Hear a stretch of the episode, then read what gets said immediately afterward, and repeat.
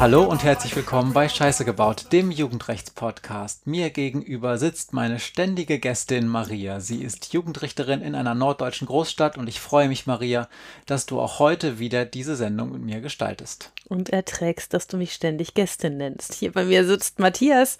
Er ist Geschichtenerzähler, Medienwissenschaftler und Podcaster.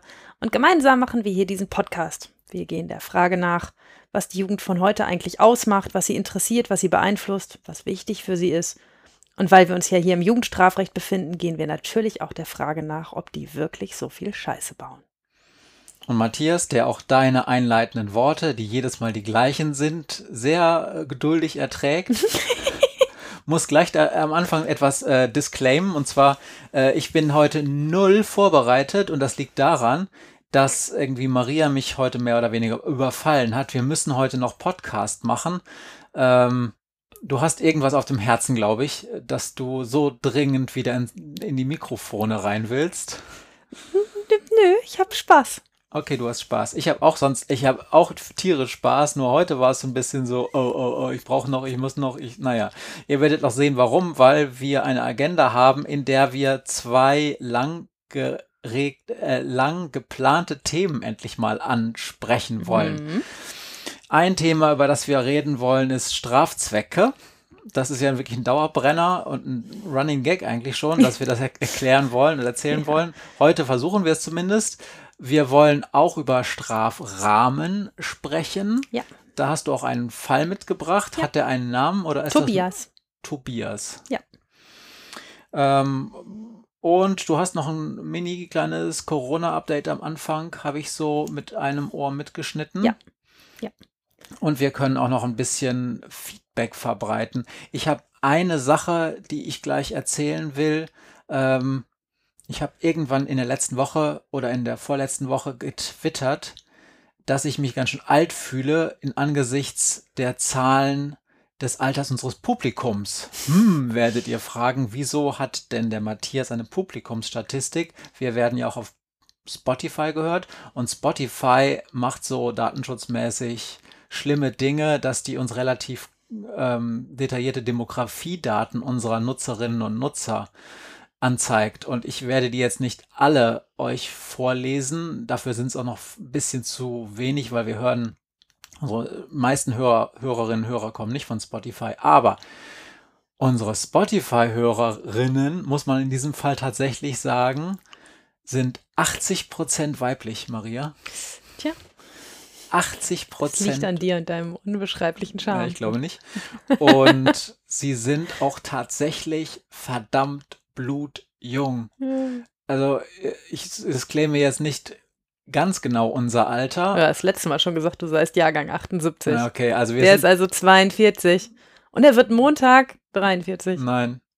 Doch. Was? Ja. Ich werde 42. Du wirst 43, mein Lieber. Wir haben 2020. Ich bin 78 geboren. Kannst du rechnen? ich hatte schon mal gesagt, dass ich es nicht mit Mathe habe.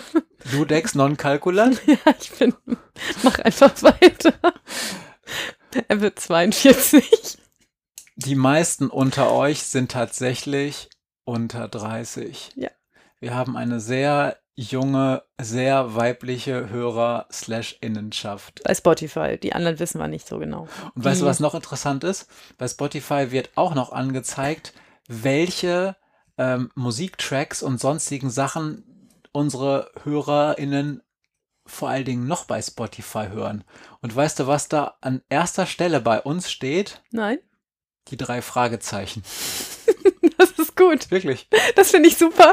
Also, wir haben. Ihr seid vorne dabei. Ich finde das gut. Drei Fragezeichen hörende junge ähm, weibliches, ein junges weibliches Publikum. Das wollte ich nur mal kurz erzählen, weil ich, das hat mich letztens wirklich geflasht, als ich mal in diese Statistiken reingeguckt habe. Was ich Von den anderen noch, haben wir übrigens nicht so geile Statistiken. Also, nein, nein, also wer uns ganz normal über Apple oder auch Android, die verschiedenen Podcatcher direkt hört, da wissen wir nichts außer welchen Podcatcher sie benutzen. Und ich glaube, das war's. Ja, und die Zahlen der Downloads. Ja. Genau. So, Jetzt wolltest du was zu Corona sagen. Ja, ich will gleich was zu Corona sagen, aber wir sind euch noch was schuldig und das muss ich jetzt als allererstes tun. Wir hatten ja noch einen Hasenfall. Es gab hier in dieser Familie einen tragischen Zwischenfall, nämlich ähm, nicht kurz nach Ostern, aber doch noch in, in so kurzer Zeit nach Ostern, dass noch der ein oder andere ziemlich fette Lindhase über war. Passierte folgendes: Es verschwand ein 300 Gramm, immerhin 300 Gramm, großer, ziemlich goldener Lindhase mit Glocke um den Hals ähm, und tauchte relativ reduziert ähm, in Form von so einem Bodenrest mit noch so ein bisschen Alufolie dran in der Küche wieder auf. Und es war mir völlig unverständlich, dass sämtliche Mitglieder des Hauses Jugendrechts-Podcast an der Zahl drei, ähm, außer mir, ähm, der festen Überzeugung waren, ich hätte diesen Hasen gefressen. Ähm, ja, und dann saßen wir da am Abendbrottisch ähm, und man hatte mich im Verdacht. Wie gesagt, ich kann mir das überhaupt nicht erklären, weil ich überhaupt nicht verstehen kann, äh, wieso sich das so auf meine Person kapriziert hat. Wir haben ja immerhin noch Kinder hier im Haus, die sind ja bekanntermaßen eigentlich die Schokoladenesser. Ähm, und dann habe ich, ähm, hab ich gesagt, ich war das aber nicht und äh, oder ich wüsste nicht, was mit dem Hasen passiert ist. Und dann hat unsere gemeinsame Tochter gesagt, ja, ähm, warst du's denn? Und dann habe ich gesagt, ich mache von meinem Aussageverweigerungsrecht Gebrauch. Und dann hat sie gesagt, na ja, also wenn du dazu jetzt nicht sagen willst, ob du es warst, dann ist ja ziemlich wahrscheinlich, dass du es gewesen bist. Und dann waren wir schon sehr dicht in einer juristischen Diskussion drin, weil ich dann gesagt habe, nee, nee, nee, nee, nee. Wer schweigt auf einen Vorwurf, der belastet sich damit nicht automatisch. Naja, und dann wurden Indizien gesammelt. Dann musste ich alle anhauchen, ob ich nach Schokolade rieche ähm, das nicht, was nicht der Fall war. Also da konnte überhaupt niemand Honig draus saugen. Und man hat mir dann meine diversen Vorbelastungen im Bereich Schokolade etc. vorgeworfen. Das Vorgehalten, fand, sachlich. Ja, ja, fand ich, fand ich ganz unfair, denn wir haben ja bei dem Fall Marcel aus Folge 9 gelernt, dass jemand, der immer nur Scheiße macht und immer dasselbe macht, auch mal unschuldig sein kann und dass man immer wieder neu prüfen muss. Und ich fand also eure Prüfung, die war nicht, nicht unvoreingenommen, überhaupt nicht. Es gibt nur einen ganz entscheidenden Unterschied. Wir befanden uns nicht vor Gericht. Das heißt, die strafprozessualen äh, Kriterien gelten hier einfach nicht. Ja, so haben sie mich dann am Ende einfach stumpf verurteilt, weil sie behauptet haben, hier gilt ja nicht die StPO, wir sind hier in der Familie Jugendrechtspodcast. Punkt. Ja, außerdem äh, gab es noch ein entscheidendes Indiz, was für Marias Schuld gesprochen hat, nämlich, dass sie es immer ist. Sie ist es einfach immer. Das fand ich echt gemein. Nein, also sie, sie, sie frisst tonnenweise Schokolade. Wirklich, es ist einfach unglaublich. Und ich esse so gut wie gar keine Schokolade, außer Zartbitter. Aber wir haben doch irgendwie zwei Kinder. Also die, die Kinder sind doch auch Schokoladenfans.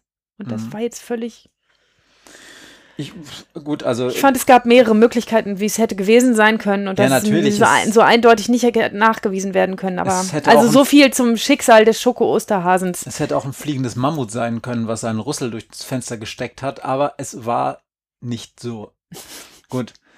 Ähm, lass uns mal weitermachen und, ähm, und mit den richtig ähm, mit den äh, sachlichen Dingen hier anfangen. Ja, ich wollte ein ganz bisschen was ähm, zu Corona sagen. Also erstmal vielen Dank für euer cooles Feedback und auch willkommen den neuen Followern, äh, die wir mit Freude äh, herzlich willkommen heißen und wir freuen uns auf diese neue Folge.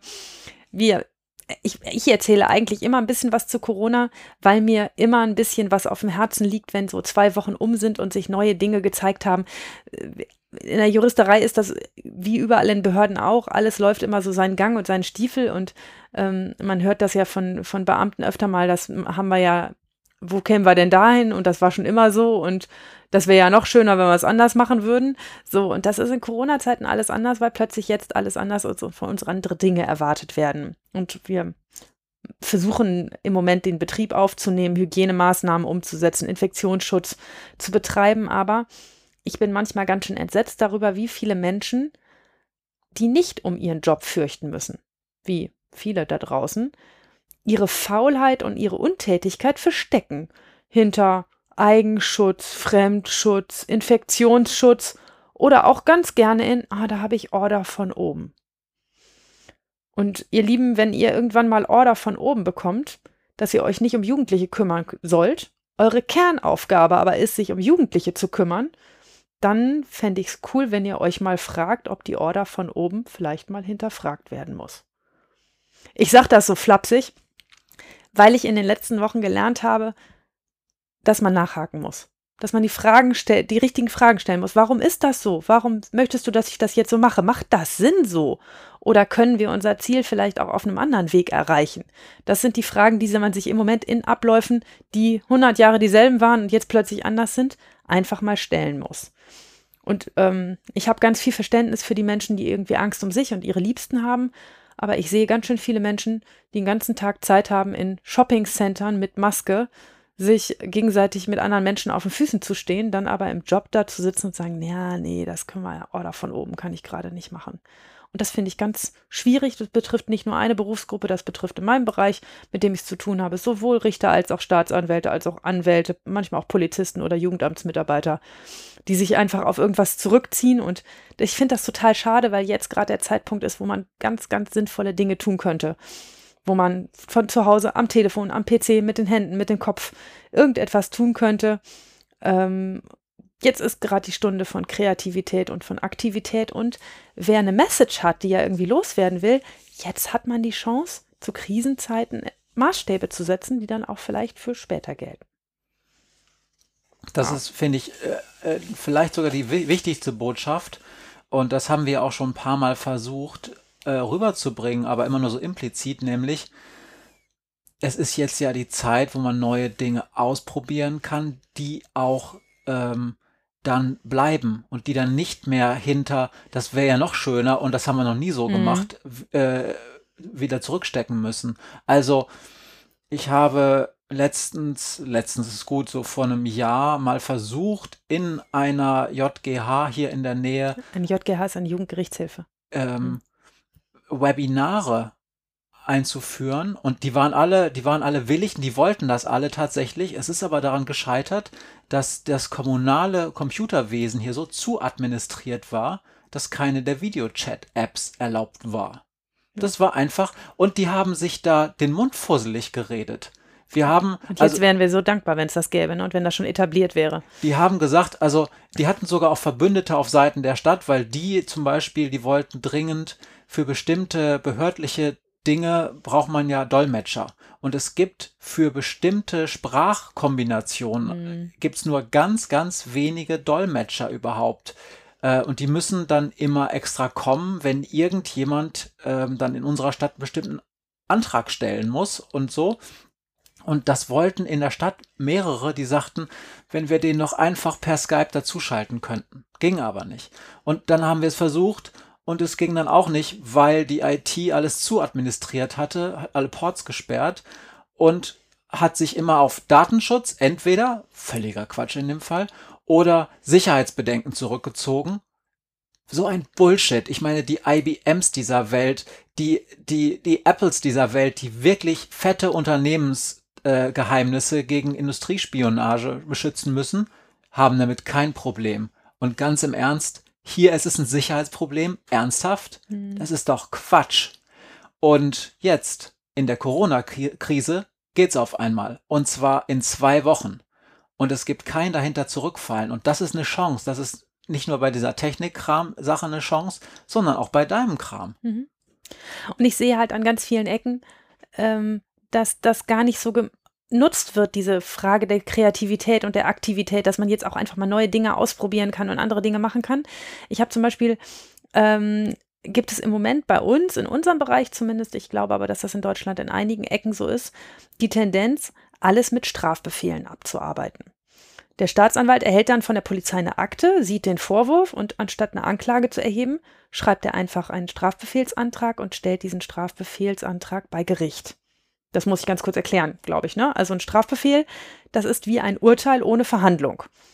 Man bekommt den Vorwurf, also das, was man getan haben soll, und gleich auch die Strafe schriftlich nach Hause geschickt. Und wenn man sich dann nicht innerhalb von zwei Wochen dagegen wehrt, also sich zurückmeldet und sagt, öh, das stimmt aber alles so nicht, dann wird der Strafbefehl Schrägstrich dieses Urteil rechtskräftig und man muss die Strafe bezahlen. Da habe ich eine Frage. Ähm, was ist denn die Motivation der Staatsanwaltschaft, so einen Strafbefehl zu schicken, damit du ihn unterschreibst? Also Hm. sind das besonders einfache Dinge, wo es so sonnenklar ist, dass die sagen, äh, lohnt sich eine Hauptverhandlung nicht? Hm. Oder was sind das für Fälle? Also das Sollen ist, ähm, also der, der, der, der, der gewollte Fall ist der, wo man sagt, ah, dann braucht man jetzt echt keine Hauptverhandlung für. Ne? Also für so eine einfache äh, Schwarzfahrt ähm, mit, äh, mit der Straßenbahn, ähm, warum sollte man das verhandeln? Der Angeklagte weiß, dass man das nicht machen darf, der weiß auch, dass es dafür eine Strafe gibt. Da kann man ihm auch einfach gleich die Strafe nach Hause schicken, wenn man sowieso sozusagen eine Preisliste hat, was das am Ende an Strafe kostet, wenn man das mal getan hat. Aber ist das immer nur dann sozusagen eigentlich Usus oder soll es nur dann Usus sein, besser gesagt, wenn die Beweislage auch klar ist? Also zum Beispiel, Ja, natürlich. Okay. Es ist ja ein Urteil. Mhm. Ne? Also es wirkt wie ein Urteil und selbstverständlich soll es nur dann einen Strafbefehlsantrag und auch nur dann einen unterschriebenen Strafbefehl geben, wenn das sonnenklar ist, was da passiert ist. Und ähm, die Praxis macht es ein bisschen anders. Ähm, das behaupte ich zumindest. Ihr widersprecht mir gerne da draußen, ihr Staatsanwälte. Ähm, aber äh, Strafbefehle werden auch gestellt in Fällen, in denen man nicht genug Zeit hat, das sauber zu ermitteln oder man keine Ermittlungsmöglichkeiten mehr hat oder die Beweislage aus irgendeinem Grund ein bisschen schief liegt oder es total Ärger droht in der Sache zu geben.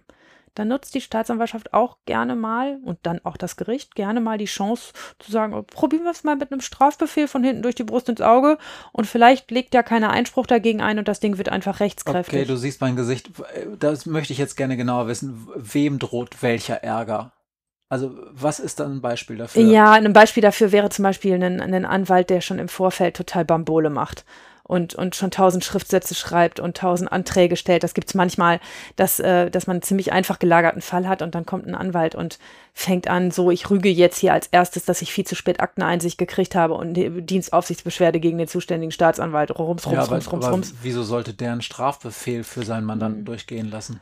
Wenn, wenn der Strafbefehl billiger ist als alles, was man sich erträumen könnte, vor Okay. Gericht zu bekommen, ähm, lässt man manchmal so einen Strafbefehl rechtskräftig werden, weil man denkt, okay, ja, billiger wird's nicht, auch wenn wir in eine Hauptverhandlung gehen und dann eine Menge Ärger machen. Das ist so das Kalkül auf beiden Seiten.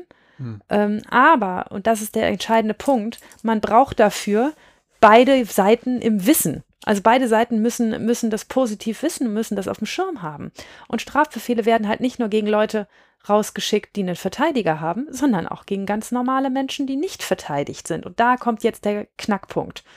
Ne? Denn so ein Strafbefehl ist genauso schwurbelig formuliert wie, wie eine Anklage auch. Ähm, und den kriegt man dann einfach nach Hause geschickt. Ich habe mal einen Text mitgebracht und will es gerne einmal vorlesen, bitte, wie so ein bitte. Strafbefehl aussieht. Das habe ich nämlich Maria, ja, als wir uns bes äh, besprochen haben, da hatte sie gesagt, das will ich gerne mal mach, äh, das will ich gerne mal thematisieren. Da habe ich gesagt, bring doch mal so ein Schreiben mit, weil die sind echt. Also ihr kennt ja eure Steuerbescheide vielleicht oder einige, die schon so ein bisschen erwachsener sind und schon sowas kriegen. So sind die erstens auch layoutet, ganz furchtbar. So, also Praktikant hatte das- die Maßgabe gekriegt, du musst möglichst viel Text auf eine DIN A4-Seite kriegen, weil wer weiß, ob wir noch genug Papier haben, um noch eine zweite Seite auszudrucken. Ja. Und dann kommen diese Formulierungen. Also der Strafbefehl würde lauten, Max Müller, Ihnen wird vorgeworfen, als Heranwachsender am 24.12.2019 in Neustadt fremde bewegliche Sachen in der Absicht weggenommen zu haben, die Sachen sich oder einem Dritten rechtswidrig zuzueignen, indem Sie in den Räumlichkeiten der Firma Karstadt ein Parfüm der Marke Chanel im Wert von 98 Euro an sich nahmen, es in einem unbeobachteten Moment in Ihren Rucksack steckten und sodann das Geschäft verließen, ohne die Ware bezahlt zu haben, um sie für sich zu verwenden. Es wird daher gegen sie eine Geldstrafe in Höhe von 40 Tagessätzen zu jeweils 25 Euro verhängt. Und dann kommt eine ellenlange Rechtsmittelbelehrung, was man alles dagegen tun kann und wie man das macht und wo das schriftlich wo eingegangen sein muss.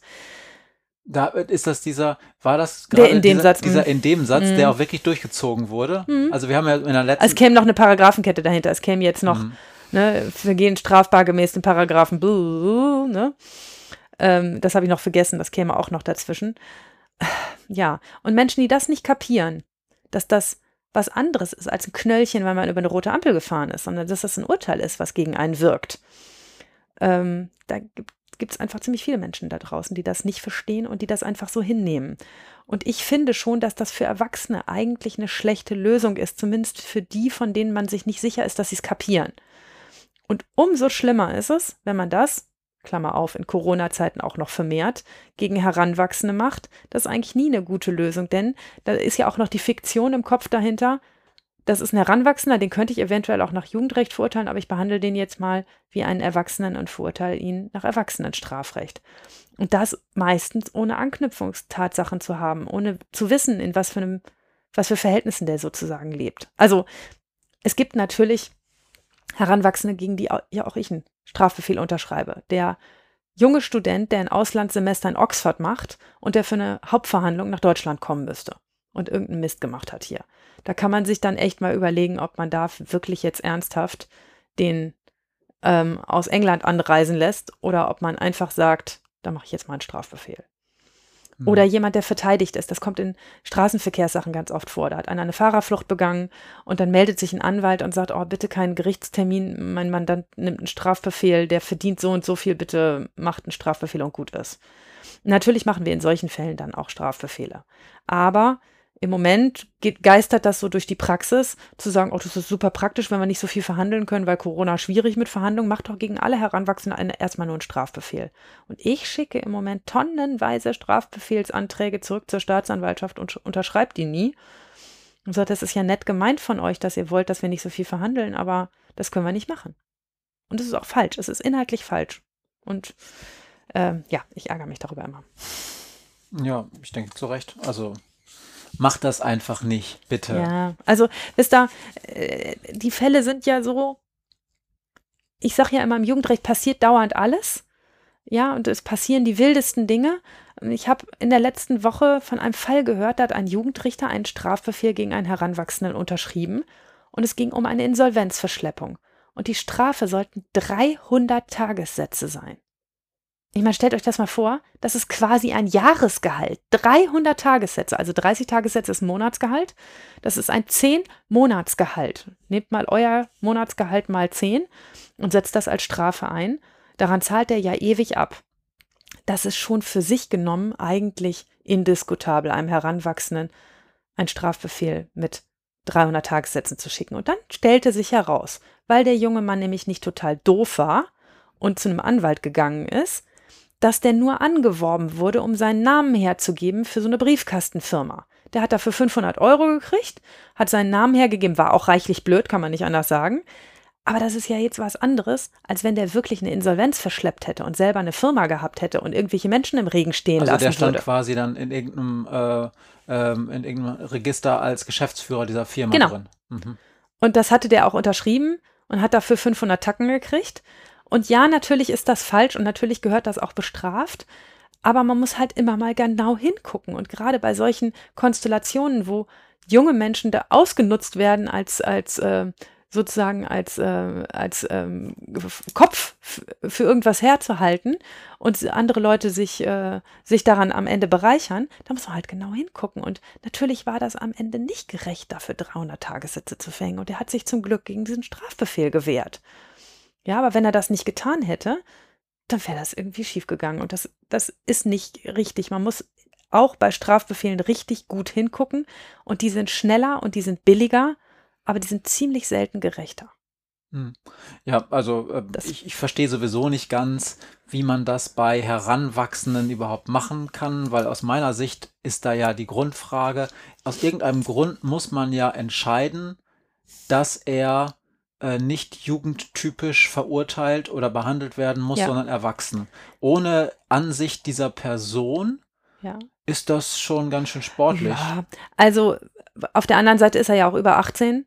Ne, das muss man auch dazu sagen. Und man mhm. guckt ja immer, ob man Jugendrecht anwendet oder nicht. Und ich finde mein, mein Beispiel mit dem Studenten, mit dem Auslandssemester oder zwei Auslandssemester, mal Auslandsjahr, ähm, wer, wer alt genug ist, ähm, alleine in ein fremdes Land, an eine fremde Uni zu gehen, von dem nehme ich schon an, dass ich ihn wahrscheinlich nicht mehr nach Jugendrecht verurteilen werde. Kann auch sein, ne? aber ähm, es gibt so Konstellationen, wo man denkt, ja, Ne? Also gerade äh, junge Menschen, manchmal sind die ja auch mit 20 schon in Lohn und Brot und haben ähm, eigene Wohnung und, äh, und, und arbeiten irgendwo, weil sie eine gute Ausbildung schon sehr früh gemacht haben. Das kann alles sein, dass man das auch sieht und denkt, nö, das, da tue ich jetzt niemandem Unrecht, wenn ich dem einen Strafbefehl schicke. Also gerade wenn die halbwegs schlau sind, dann merken die das ja auch, dass das gegen sie ein Urteil ist. Aber das Problem sind die anderen, die das nicht merken und denen man das so unterschummelt. Und ähm, die, die man, ich will nicht sagen, aufs Kreuz legt, so ist ein Strafbefehl ja auch nicht gemeint, aber das ist ganz schön schnell drüber gewischt dafür, dass wir uns im Jugendrecht das eigentlich ordentlich angucken sollten. Und ja, das macht Arbeit und ja, das ist in Corona-Zeiten noch nerviger als sonst, aber so ist das Leben. Für andere Leute ist auch gerade nervig da draußen. Genau. So, Entschuldigung, das musste zum Thema Corona mal raus. Gibt es noch was zu Corona? Nee. Okay. Also macht eure Arbeit bitte und wenn ihr sie gerade nicht machen könnt, dann macht sie halt trotzdem nur anders. Das ist nämlich eine Alternative. Ja, echt gerne. Ja. Also es gibt tausend Möglichkeiten und also gerade ich als so ein Medientyp sage immer wieder, ey, wir haben so viele Möglichkeiten, Dinge auch, auch äh, fernmündlich zu regeln. Das ist einfach aber noch nicht so richtig angekommen. Ja, und es gibt ja auch also gerade unter den Sozialarbeitern zum Beispiel ähm, äh, den, äh, den, den hehren Grundsatz, wir machen nichts fernmündlich, wir wollen den Leuten in, in die Augen gucken und ins Gesicht gucken und wir müssen uns davon überzeugen, wie es denen eigentlich geht und dazu muss ich sie auch sehen und dazu muss ich sie körperlich sehen. Ja, wenn ihr sie im Moment nicht sehen könnt, dann stellt euch halt auf andere Straßenseite. Oder, ne, also irgendwas muss euch einfallen, aber keinen Kontakt zu haben, nicht mit den Leuten zu reden, kann nicht die Alternative sein. Oder sich in einer Verhandlung, wie bei mir das öfter mal geschieht, hinzusetzen und sagen, ich habe jetzt auch keine Ideen mehr. Das kann nicht die, das kann nicht die Lösung sein. Ja, das finde ich insofern auch äh, komisch. Also bei dir finde ich es jetzt nicht so komisch, aber in der Regel sind Juristen ja für vieles bekannt, für ihre Kreativität. Ja, nicht so. Nicht so.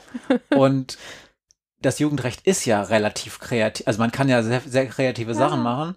Aber ich häufig. diese Woche schon wieder einen zum Maskennähen verurteilt. ja, aber ja, häufig, wirklich. Ja, ich weiß. Äh, aber ja, ich weiß. Ich äh, habe sie gesehen. Nein, die Masken habe ich noch nicht gesehen, aber du nee. hast es erzählt. Ähm, aber ähm, ganz häufig sind ja die Richter slash innen nicht diejenigen, die immer die kreativsten Ideen haben. Da ist es schon gut, wenn die anderen Beteiligten im Strafprozess mal ein paar kreative Ideen haben. Ja. Die Anwältinnen zum Beispiel, die auch Mitarbeiter echt gern die Staatsanwälte. Echt, also ne, also ja. ruhig alle miteinander. Ja, lasst uns uns um die Jugendlichen kümmern, bitte. Okay, ähm, jetzt müssen wir uns um diese blöden Straftheorien. Nein, nicht Straftheorien, ja, Strafzwecke, Doch. ja das, die Strafzwecktheorie oder Straftheorie ist im Prinzip synonym. Auf mhm. jeden Fall in den Texten, die ich gelesen habe.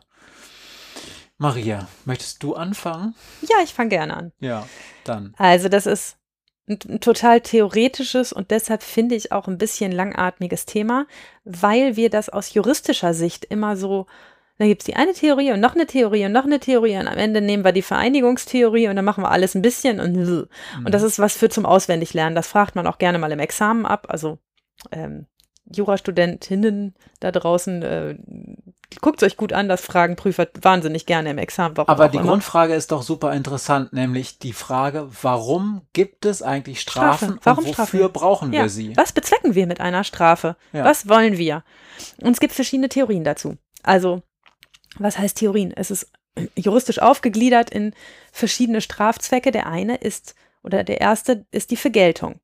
Also das durch die Tat geschehene Unrecht soll aufgewogen werden und dadurch soll die Rechtsordnung, die ja verletzt worden ist durch die Tat, wiederhergestellt werden. Das ist ziemlich schwierig, weil es ganz schön viel Unrecht gibt, was man nicht aufwiegen kann. Ne, wenn ich an jemanden denke, der, der ähm, aus Fahrlässigkeit im Straßenverkehr einen anderen Menschen tötet, das ist schon in seiner Verantwortung, einen anderen Menschen getötet zu haben. Und mit dem, was, was dort als Strafe man als gerecht empfinden würde, kann man das, was da passiert ist, nicht wieder aufwiegen, denn Menschenleben kann man nicht bezahlen. So, jetzt einmal Stopp, weil deine Zielgruppe, die auch manchmal Jurastudierenden sind, die werden jetzt vielleicht ihre Skripte gucken und sagen, Vergeltung finde ich jetzt hier gar nicht. Gibt es dafür noch ein anderes Wort? Äh, Rache. Ja, okay, aber aber das ist doch nicht Teil dessen, was man wirklich tut. Also was in Deutschland Nein, nein, das ist die Vergeltungstheorie, genau. Ich will, okay. ich will jetzt nur nacheinander auflisten, was es als an Theorien gibt und dann sagen, was ich finde, was man Ja, aber das ist doch, also Vergeltung ist doch nicht mehr Nein, relevant in nein, Deutschland, nein. oder? Hm, naja, ähm, für die Menschen am Stammtisch schon. Das kann doch nicht sein, dass der damit durchkommt. Also, der hat doch jemand anderem das getan, da muss ihm doch mindestens genauso viel Leid widerfahren, so wie de- dem Fall, den du letztes Mal erzählt hast, dieses, dieses schräge Ding von Black Mirror. Mhm. Ähm, ne? Jemand muss genauso viel Leid erfahren, wie er selber angerichtet hat. Das wäre reine Vergeltungstheorie. Mhm. Und ähm, ich finde ein, ein schwieriger Strafzweck, ähm, aber er, er spielt für die Menschen, die, äh, die, die sich gefühlt dazu äußern, was an Strafe bei rumgekommen ist bei einem Urteil, immer eine ziemlich große Rolle. Deshalb muss ich ihn durchaus erwähnen. Ganz ähnlich ist der zweite Strafzweck, nämlich die Sühne-Theorie, die sich nicht so sehr daran festmacht, an dem Unrecht, was passiert ist, sondern an dem Täter selber. Der soll nämlich dadurch, dass er die Strafe zahlt oder die Buße hat, sich mit der Rechtsordnung selber wieder versöhnen. Also wieder in Einklang kommen mit sich und, und der Welt, indem man dafür, für das Unrecht, was er getan hat, auch die Strafe sozusagen zahlt. Und das ist deshalb problematisch, weil das Freiwilligkeit, Sühne setzt Freiwilligkeit voraus und Strafe ist ja meistens nicht so irre freiwillig, so wie wir das haben. Aber ich sage dazu gleich noch, äh, was ich, ich habe letztes Mal einen Fall erzählt, wo das tatsächlich drin vorgekommen ist. Und äh, das will ich gleich am Ende noch zusammenfassen. Das sind ähm, die ersten zwei Strafzwecke, dann gibt es die sogenannte Generalprävention. Stopp. Ja. Ähm, da will ich äh, kurz äh, einhaken, damit das sozusagen auch in die Schemen. Also ich habe mir halt auf Wik- Wikipedia Mhm. und so das mal durchgeguckt, weil ich wollte euch das auch nachher verlinken und da werdet ihr eine etwas andere Schematik finden. Darum möchte ich nur, dass ihr sozusagen diese Stichworte untereinander kriegt. Darum habe ich eben nochmal nachgefragt. Mhm. Ja. Also das sind diese beiden, die Maria da genannt hat. Das ist völlig korrekt und alles. Das kann man zusammenfassen unter dem großen Stichwort absolute Straftheorien Genau. oder Strafzweck, absolute Strafzwecktheorien. Das sind also ähm, die auch sozusagen vielleicht die ersten und die idealistischen, die sich die ersten Philosophen und so, die sich also mit Strafe befasst haben, ähm, häufig, die die vor Augen hatten. Mhm. Ähm, genau, das wollte ich nur noch mal einordnen. Also äh, Immanuel Kant zum Beispiel Hegel, ist da. ja. Hegel, das Mhm. sind so die Leute, die das, die das gesagt haben, und zwar wirklich, also mit einem Idealismus, der ab komplett weg ist vom Einzelfall und auch vom einzelnen Mhm. Menschen.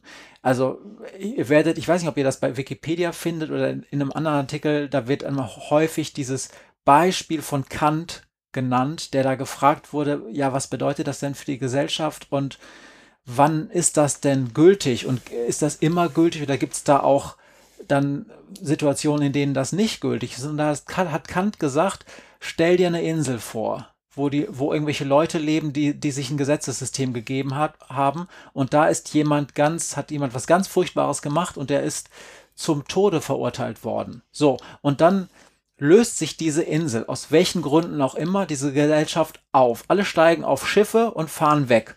Es kommt ein Sturm oder die finden, haben eine bessere Insel und teilen sich auf. Dieser Staat existiert nicht mehr.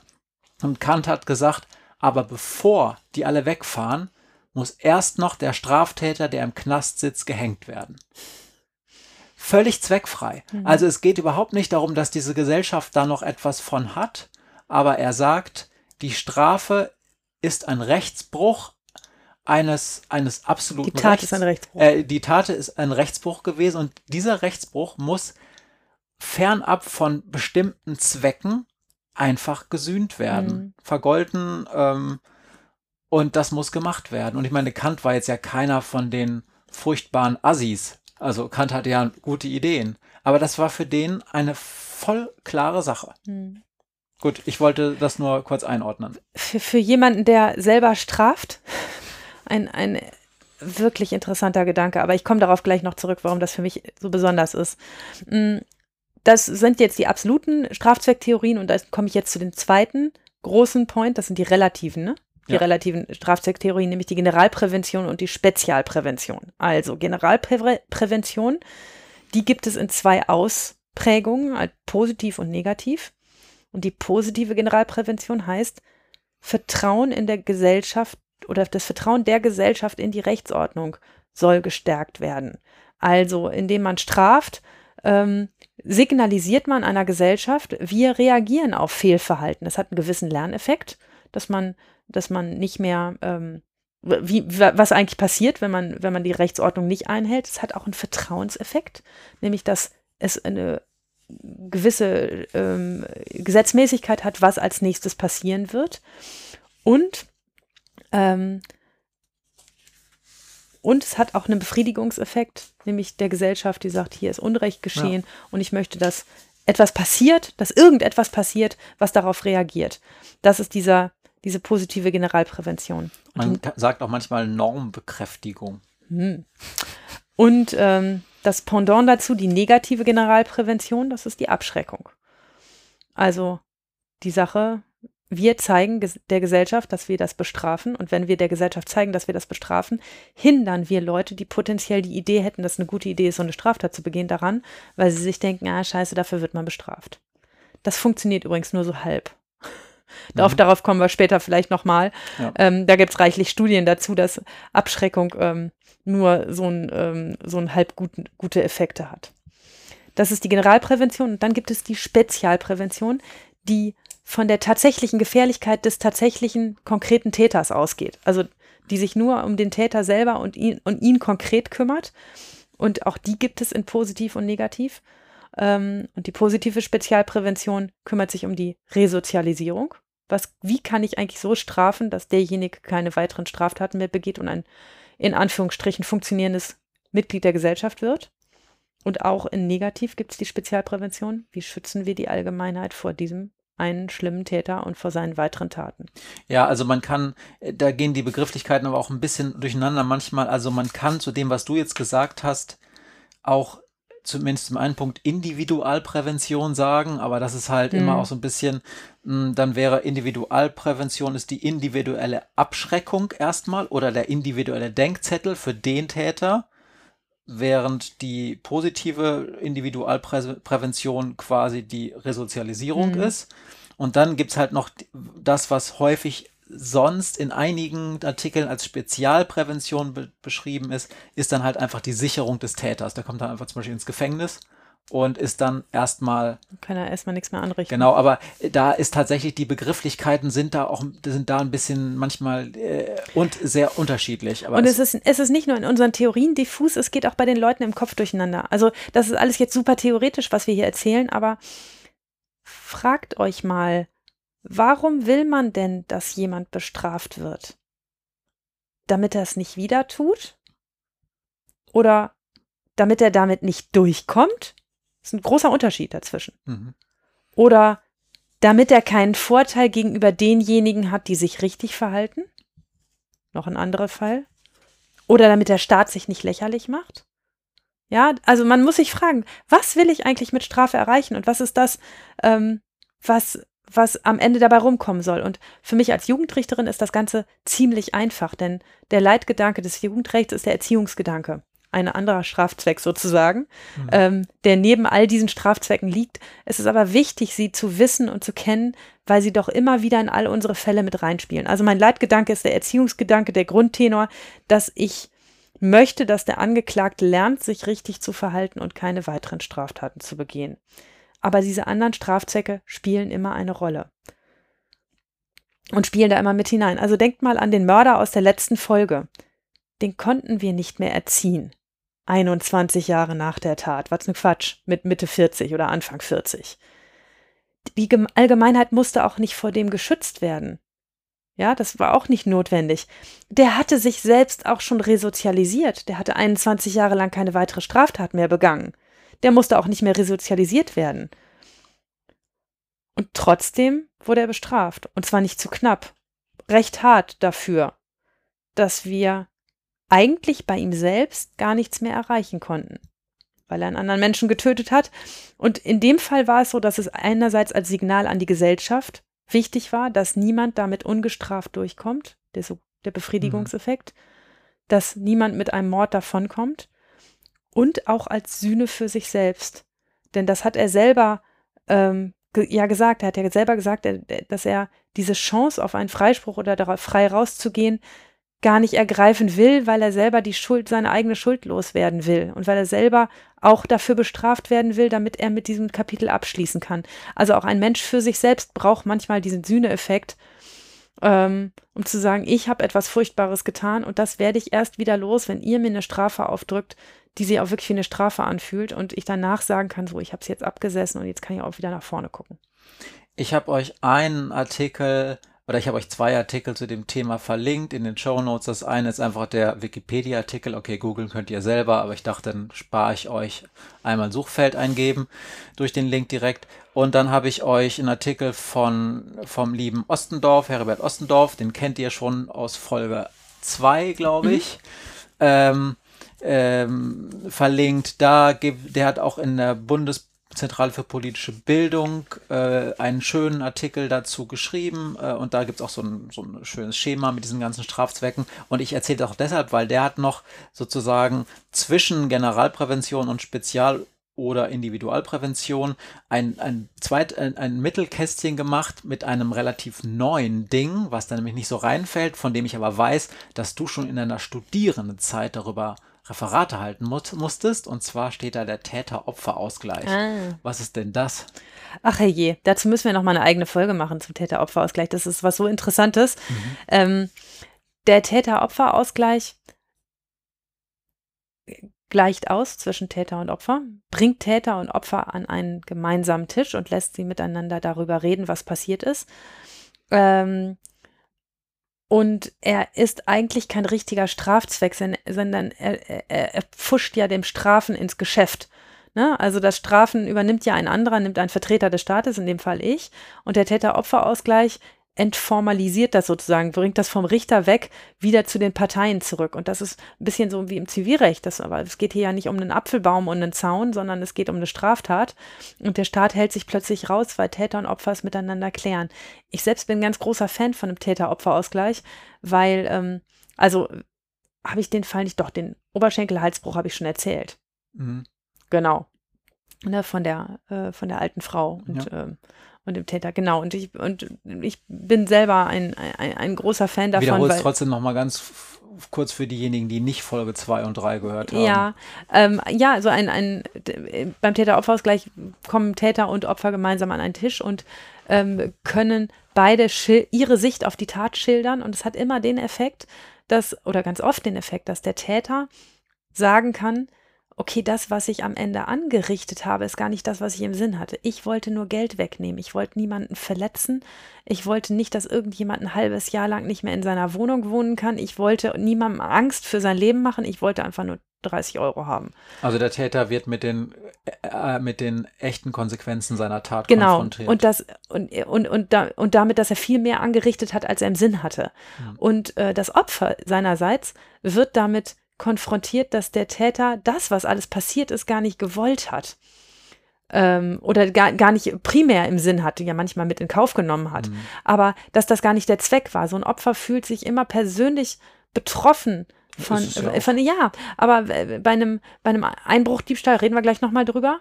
Äh, wenn bei dir im, in eine Wohnung eingebrochen wird, dann fühlt sich das unglaublich persönlich an. Dabei ist es wirklich nicht persönlich gemeint. Es ist dein Portemonnaie gemeint, dein Handy, vielleicht dein Schlüssel. Aber dass jemand bei dir einbricht, um dir Angst zu machen, ist ziemlich selten. Ja, eigentlich sind immer nur Wertgegenstände gemeint. Es fühlt sich aber ganz anders an fürs Opfer. Und dass ein Opfer das auch einem Täter sagen kann, sagen kann, du glaubst zwar, du hättest mir nur 30 Euro weggenommen, aber in Wirklichkeit habe ich seit einem Jahr Angst in meiner Wohnung und schließe mich tagsüber ein.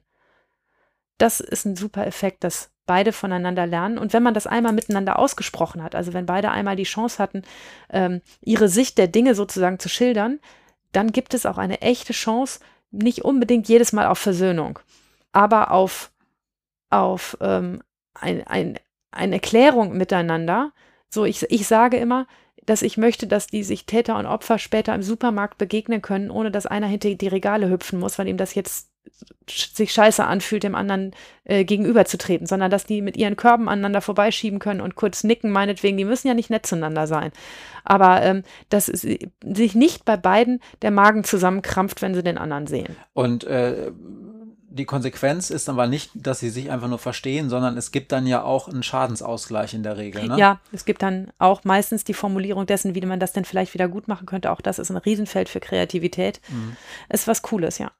Okay, also das sind tatsächlich diese ganzen Straftheorien. Aber du hast es schon angesprochen, da müssen wir zumindest ganz kurz drüber sprechen. Das habe ich beim vorletzten Mal, als wir das kurz angeteasert haben, auch schon mal gesagt ja, was bringt denn das jetzt? Also, was, was sind die Wirkungen? Also, äh, gerade die Abschreckung. Also, wir sind bei der negativen Generalprävention und Absch Vergesst diese Wörter. Nein, das ist schon ganz ja, cool, wenn man die alle kennt und wenn man Jurist wird, dann muss man sie auch kennen, ja, damit man in der Kneipe dann mithalten können mit den anderen Juristen. Ähm, Abschreckung anderer, hilft das? Nein, natürlich nicht. Ja, gut. Nada niente. Also wir wissen das aus der, aus der Todesstrafenforschung, dass sämtliche Länder, in denen es die Todesstrafe gibt, keine niedrigeren Tötungsdelikte prozentual haben als Länder, in denen es keine Todesstrafe gibt. Es hilft nicht.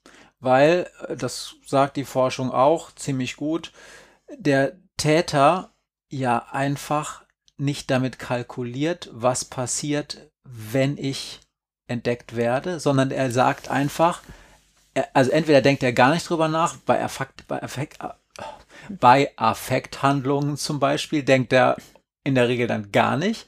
Und wenn er darüber nachdenkt, dann, dann versucht er darüber nachzudenken, wie die Tat nicht entdeckt wird. Genau. Er geht auch immer davon aus, von der Prämisse, dass er ja nicht erwischt wird, sonst wird er die Tat ja nicht begehen. Ne? Also, ähm, und ähm, ein, es gibt natürlich Täter, die auch das mit einbeziehen, aber so eine echte, ordentliche Kosten-Nutzen-Rechnung vorher, mhm. das machen die wenigsten Täter. Genau, und das Einzige, wo man sagen kann, dass sozusagen Täter so etwas Ähnliches wie, wie diese Abschreckung äh, einbeziehen, ist, ähm, dass im mittleren Straftatbereich, also nicht bei den ganz schlimmen und auch nicht bei den ganz, ganz Billo-Straftaten, da gibt es häufig eine Kosten-Nutzen-Abwägung bezüglich des Aufdeckungsrisikos. Also man weiß, dass zum Beispiel Polizeipräsenz oder starke Polizeipräsenz in bestimmten Feldern dazu führt, dass weniger passiert in ja. diesem mittleren Bereich, weil die Täter wissen, okay, also hier habe ich einfach keine Chance, Taschendiebstahl zu begehen. Wir hatten gerade ziemlich wenig Kloppereien in den letzten acht Wochen draußen auf der Straße, weil die Polizei so irre präsent ist. Die fahren ja Streife wie nichts Gutes und sind einfach ganz schön viel draußen unterwegs. Und die Leute passen ein bisschen besser auf, was sie denn eigentlich machen, wenn dauernd, also wenn gefühlt alle zehn Minuten Streifenwagen um die Ecke fährt. Das hat schon Effekte. Genau, aber das hat erstmal mit Gesetzen wenig zu tun ja. und auch nicht, auch nicht viel mit Strafmaßen. Nein. Und auch nicht damit, dass wir alle zwei Jahre eine Strafverschärfungsdebatte führen. Genau. Ja, also als würde ein Straftäter da stehen und sagen, hm, wenn es dafür eine Mindeststrafe von sechs Monaten gibt, dann gehe ich das Risiko ein. Aber wenn es dafür die Mindeststrafe von einem Jahr gibt, ah nee, dann überlege ich, nein, dann mache ich das lieber nicht. Das ist doch Quatsch. Aber Okay, haben wir geklärt. Anschlussfrage ist natürlich, warum werden denn alle zwei bis fünf Jahre diese Strafverschärfungsdebatten geführt? Lass uns das beim Strafrahmen diskutieren. Das ist das Thema, was ich da gerne aufmachen würde. Okay, dann, dann spare ich mir da die Anschlussfragen, Frage, weil ja. da habe ich nämlich auch noch interessante Studien zu dem Thema. Also bis auf die, auf die Abschreckung sind eigentlich die anderen Strafzwecke immer irgendwo mit drin verwurstelt. Es gibt auch die sogenannte große Vereinigungstheorie des äh, Bundesverfassungsgerichts. 1977. Mm. Poser. ähm, ich merke mir das so, weil das ist das Jahr, in dem du geboren wurdest.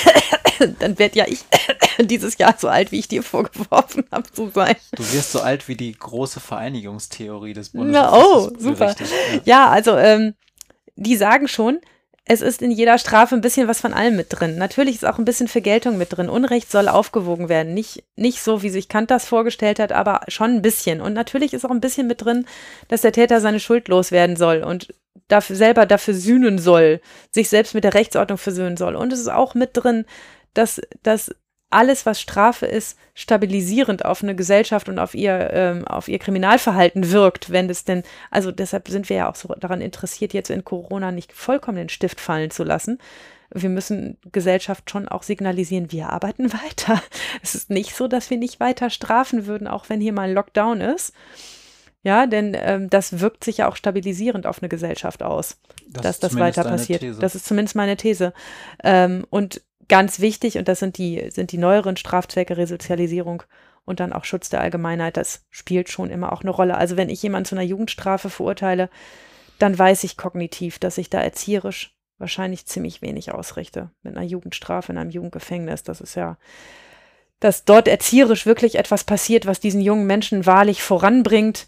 Ähm, das ist leider nicht so häufig der Fall und die, die Illusion mache ich mir auch nicht.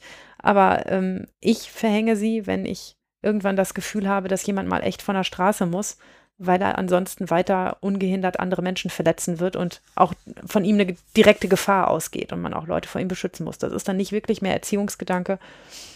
Ähm, ja, das ist dann Spezialprävention. Aber wie passt der Erziehungsgedanke da eigentlich rein? Also das ist ja tatsächlich mal so eine Sache, ähm, der Erziehungsgedanke liegt doch ziemlich quer zu diesen, ja. also äh, das ist was Individualpräventives natürlich mhm. und da geht es auch um Verhinderung von, äh, von Straftaten. Eine spezielle Form der Resozialisierung, ja. Genau. Aber so richtig reinpassen tut es tut es jetzt Nein. erstmal nicht. Nein, aber es ist, äh, der Jurist sagt, es ist sui generis. Mhm. es, ist, es hat einfach einen anderen Charakter, weil das Jugendstrafrecht einen anderen Charakter als das Erwachsenenstrafrecht hat. Das ist ja, und ich glaube, ich glaube, man kann auch zu dem eigentlich auch nochmal eine Sonderfolge machen, nämlich äh, es gibt eine sehr interessante Geschichte zum Jugendstrafrecht, also wer da die Akteure waren, was die Argumente waren, ähm, wann das sozusagen angefangen hat, diese Debatte. Oh, ich weiß schon, wer uns das erzählt. Ja? ja, habe ich eine Idee. Okay. Ähm, also Franz von List ist da ein Stichwort mhm. und so weiter. Äh, ist aber super interessant und ähm, hat ja auch tatsächlich in Deutschland äh, ganz viel bewegt und vor allen Dingen sind da also einige Statements vom, von der Jahrhundertwende zum, zu, also von der letzten Jahrhundertwende, ach, 1899 auf, auf 1900 oder so, unglaublich modern. Mhm. Also da denkt man so, krass, das haben die damals schon gedacht. Ich ja. meine, das war, es war ja noch vor den Nazis und ja. da haben die schon so moderne Ideen gehabt. Ja. Und ja. dann ist alles erstmal wieder den Bach runtergegangen. Und später zum Glück wieder aufgelebt. Ja. Ich werde immer mal wieder auf diese Strafzwecke zurückkommen. Die sind schon deshalb auch wichtig für mich, auch wenn mein Grundton der Erziehungsgedanke ist, ähm, weil sie immer mal wieder mit reinspielen. Also mein, mein, mein, ähm, ja, das, woran ich mich festhalte, wenn ich, wenn ich überlege, warum strafe ich denn eigentlich, ist schon, ich möchte für diesen Täter irgendwas zum Positiven verändern ich möchte, dass sich für ihn etwas positiv ändert. Das ist meistens geht das einher mit, er soll keine weiteren Straftaten begehen oder wenigstens geringere Straftaten als bisher. Und dabei beachte ich auch das, welche Auswirkungen das auf sein Umfeld hat. Also wenn ich gar nichts mehr mache und sage, den bestrafe ich jetzt nicht, der hat alles schon gelernt, seine ganzen Kumpels draußen aber dabei lernen, oh geil, da passiert ja überhaupt nichts, wenn man das macht, ist das ja auch nicht cool. Hm. Und ich muss auch beachten, dass man irgendwie im Auge hat, dass diese Gesellschaft ja auch geschützt werden will vor Menschen, die wirklich gefährlich sind. So viele sind das nicht im Jugendbereich. Ich will also die, von denen ich heute ausgehen muss, dass sie wirklich schweinegefährlich sind und dass man, dass man wirklich dringend schnell handeln muss und was tun muss, weiß nicht, ob mir in den letzten 15 Jahren davon mehr als 10 begegnet sind. Glaube ich eher nicht. Ja. Und was wir noch gar nicht angesprochen haben, und eigentlich auch dann in einer weiteren Folge dann besprechen müssten wahrscheinlich, ist ja, dass diese ganzen Strafzwecktheorien alle voraussetzen, dass es eine individuelle Schuld gibt, die gesühnt wird. Ah ja, jetzt fängst du mit dem. Nee, nee, ich fange gar nicht an, weil das ist für mich jetzt. Großes Fass, ja. Großes Fass, aber auch das ist ja wirklich hochstrittig. Und wenn es diese individuell zurechenbare Schuld nicht gibt, auf jeden Fall nicht in dem Sinne, hm. wie wir eigentlich Schuld definieren, dann ist ja schon die Frage, warum wir eigentlich strafen, ob wir überhaupt strafen sollten oder ob wir nicht, und jetzt fasse ich mal ganz viele Strömungen, Alternativströmungen zusammen, ob wir nicht eigentlich eher heilen sollten. also das hört sich jetzt sehr esoterisch an, das ist aber gar nicht so gemeint. Also, aber es ist ja schon die Frage, behandeln wir eigentlich Straftaten als etwas, was halt passiert und was dann wo sich man schuldig gemacht hat und das dann gesühnt werden muss und der resozialisiert werden muss, bla bla bla. Oder ob wir davon ausgehen, dass ähm, jede Straftat ein Indikator für ein individuelles, aber auch gesellschaftliches Defizit ist, an dem dann gearbeitet werden muss. Mhm. Und vor allen Dingen halt auch an diesem individuellen Defizit. Also, mhm. Also, dass man das quasi, und auch jetzt vereinfache ich ganz, ganz furchtbar, ähm, dass man das quasi so ähnlich wie ein, eine Krankheit sehen muss, die dann einfach vernünftig behandelt werden muss. Ja, also spätestens an der Stelle gibt es überhaupt eine individuelle Schuld, macht sich dem Strafrichter einen Knoten im Kopf. Ja. Ne, ähm, da, da kann ich mein Besteck einpacken, wenn ich davon nicht ausgehe, ne, dass es eine individuelle Schuld gibt. Ähm, und äh, deshalb ist das immer eine schwierige Frage. Aber lass uns da gerne irgendwann eine Folge zu machen. Ist eigentlich wichtig, dass wir uns damit befassen. Ja, Puh, okay. Jetzt aber mal mit dem Theoriekram aufhören. Bitte. Ich finde den super. Ja, natürlich ist der super, aber. Hier auf meinen Knien liegt übrigens, wir haben immer so, wir haben immer so, so Unterlagen, damit, weil wir sitzen hier nicht an einem Tisch, der, der, unser kleines rotes Podcast-Tischchen, das äh, ist so neben uns. Und weil wir manchmal Sachen aufschreiben, haben wir immer so Unterlagen. Und da haben wir immer so Asterix-Comics, also so Festeinband Asterix-Comics. Und ich habe jedes Mal auf meinem Knien liegen Asterix schwätzt Schwäbisch, der große Grabber. Ich habe Asterix plaudert aus der Schule. das liegt bei mir auch daran, dass meine Ehefrau zur Hälfte schwäbisches Blut in ihren ja. Adern hat. Aber du kannst kein Schwäbisch, oder? Nett, wirklich. Nee, das war nicht gut. Nee. Nee. Zwei Fragen. Okay. Mhm. Matthias, hast du Verständnis für die Forderung nach Vergeltung? Ähm, nein. Soll ich? Ja, erzähl. Nee, ich, ob ich mal ich Fragen stellen soll. Nein, du sollst sagen, warum nicht. Oder was du, was du damit meinst. Also, äh, es gibt natürlich die große Ausnahme, ähm, und das wäre, wenn ich selber betroffen bin oder zum Beispiel meine Kinder betroffen wären. Mhm. Aber da haben wir auch schon mal drüber gesprochen selbst ich als wirklich Mensch, der wirklich Gewaltlosigkeit in vielerlei Hinsicht predigt und richtig findet, wenn mir jemand eine Schrotflinte geben würde, in einem solchen Fall, wenn etwas Schlimmes passiert wäre meinen Kindern, ich würde sie trotzdem nehmen. Und das wäre dann eine Vergeltung, ähm, die aber natürlich nicht richtig ist. Und wir haben auch schon darüber gesprochen, du darfst nicht Richter in dem Fall sein, wenn du persönlich betroffen bist. Mhm. Und das ist ja der Maßstab. Ansonsten finde ich Vergeltung. Äh, Vergeltung ist einfach, Vergeltung heilt ja nichts, macht ja nichts besser. Mhm. Macht nichts besser.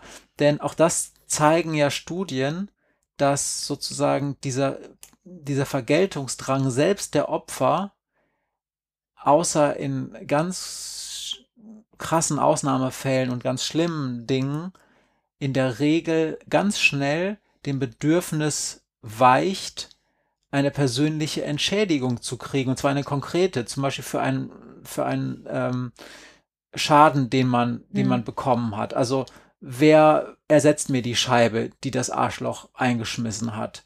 Wer sorgt dafür, dass während ich mit meinem Beinbruch im Krankenhaus liegt, äh, meine Familie versorgt wird. Das sind ja die Dinge, die wirklich zählen. Und das verstehe ich natürlich sehr gut. Also Schadensausgleich bin ich ein großer Fan von.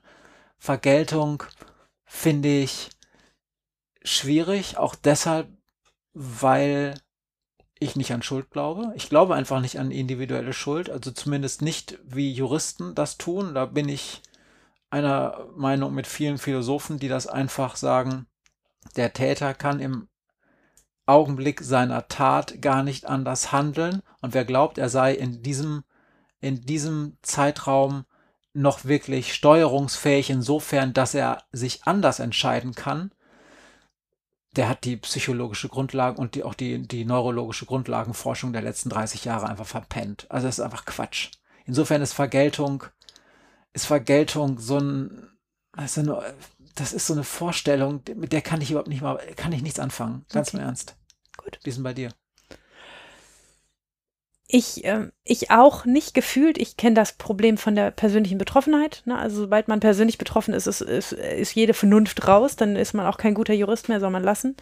Ähm, aber mal unabhängig von der persönlichen Betroffenheit ähm, sehe ich ja öfter Betroffene vor Gericht.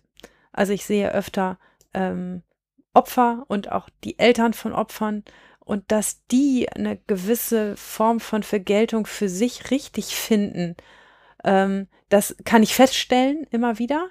Ähm, und ähm, das kann ich zu einem gewissen Anteil auch nachvollziehen. Also wenn dann, wie gesagt, wenn du dich immer selber reinversetzt und letzte Woche ein junger Mann, der einen anderen verletzt hat und, ähm, und da war der, das Opfer da mit seinen Eltern und die saßen auch nur kopfschüttelnd hinten und sagen, ja, natürlich wollen wir, dass dafür eins auf die Mütze gibt.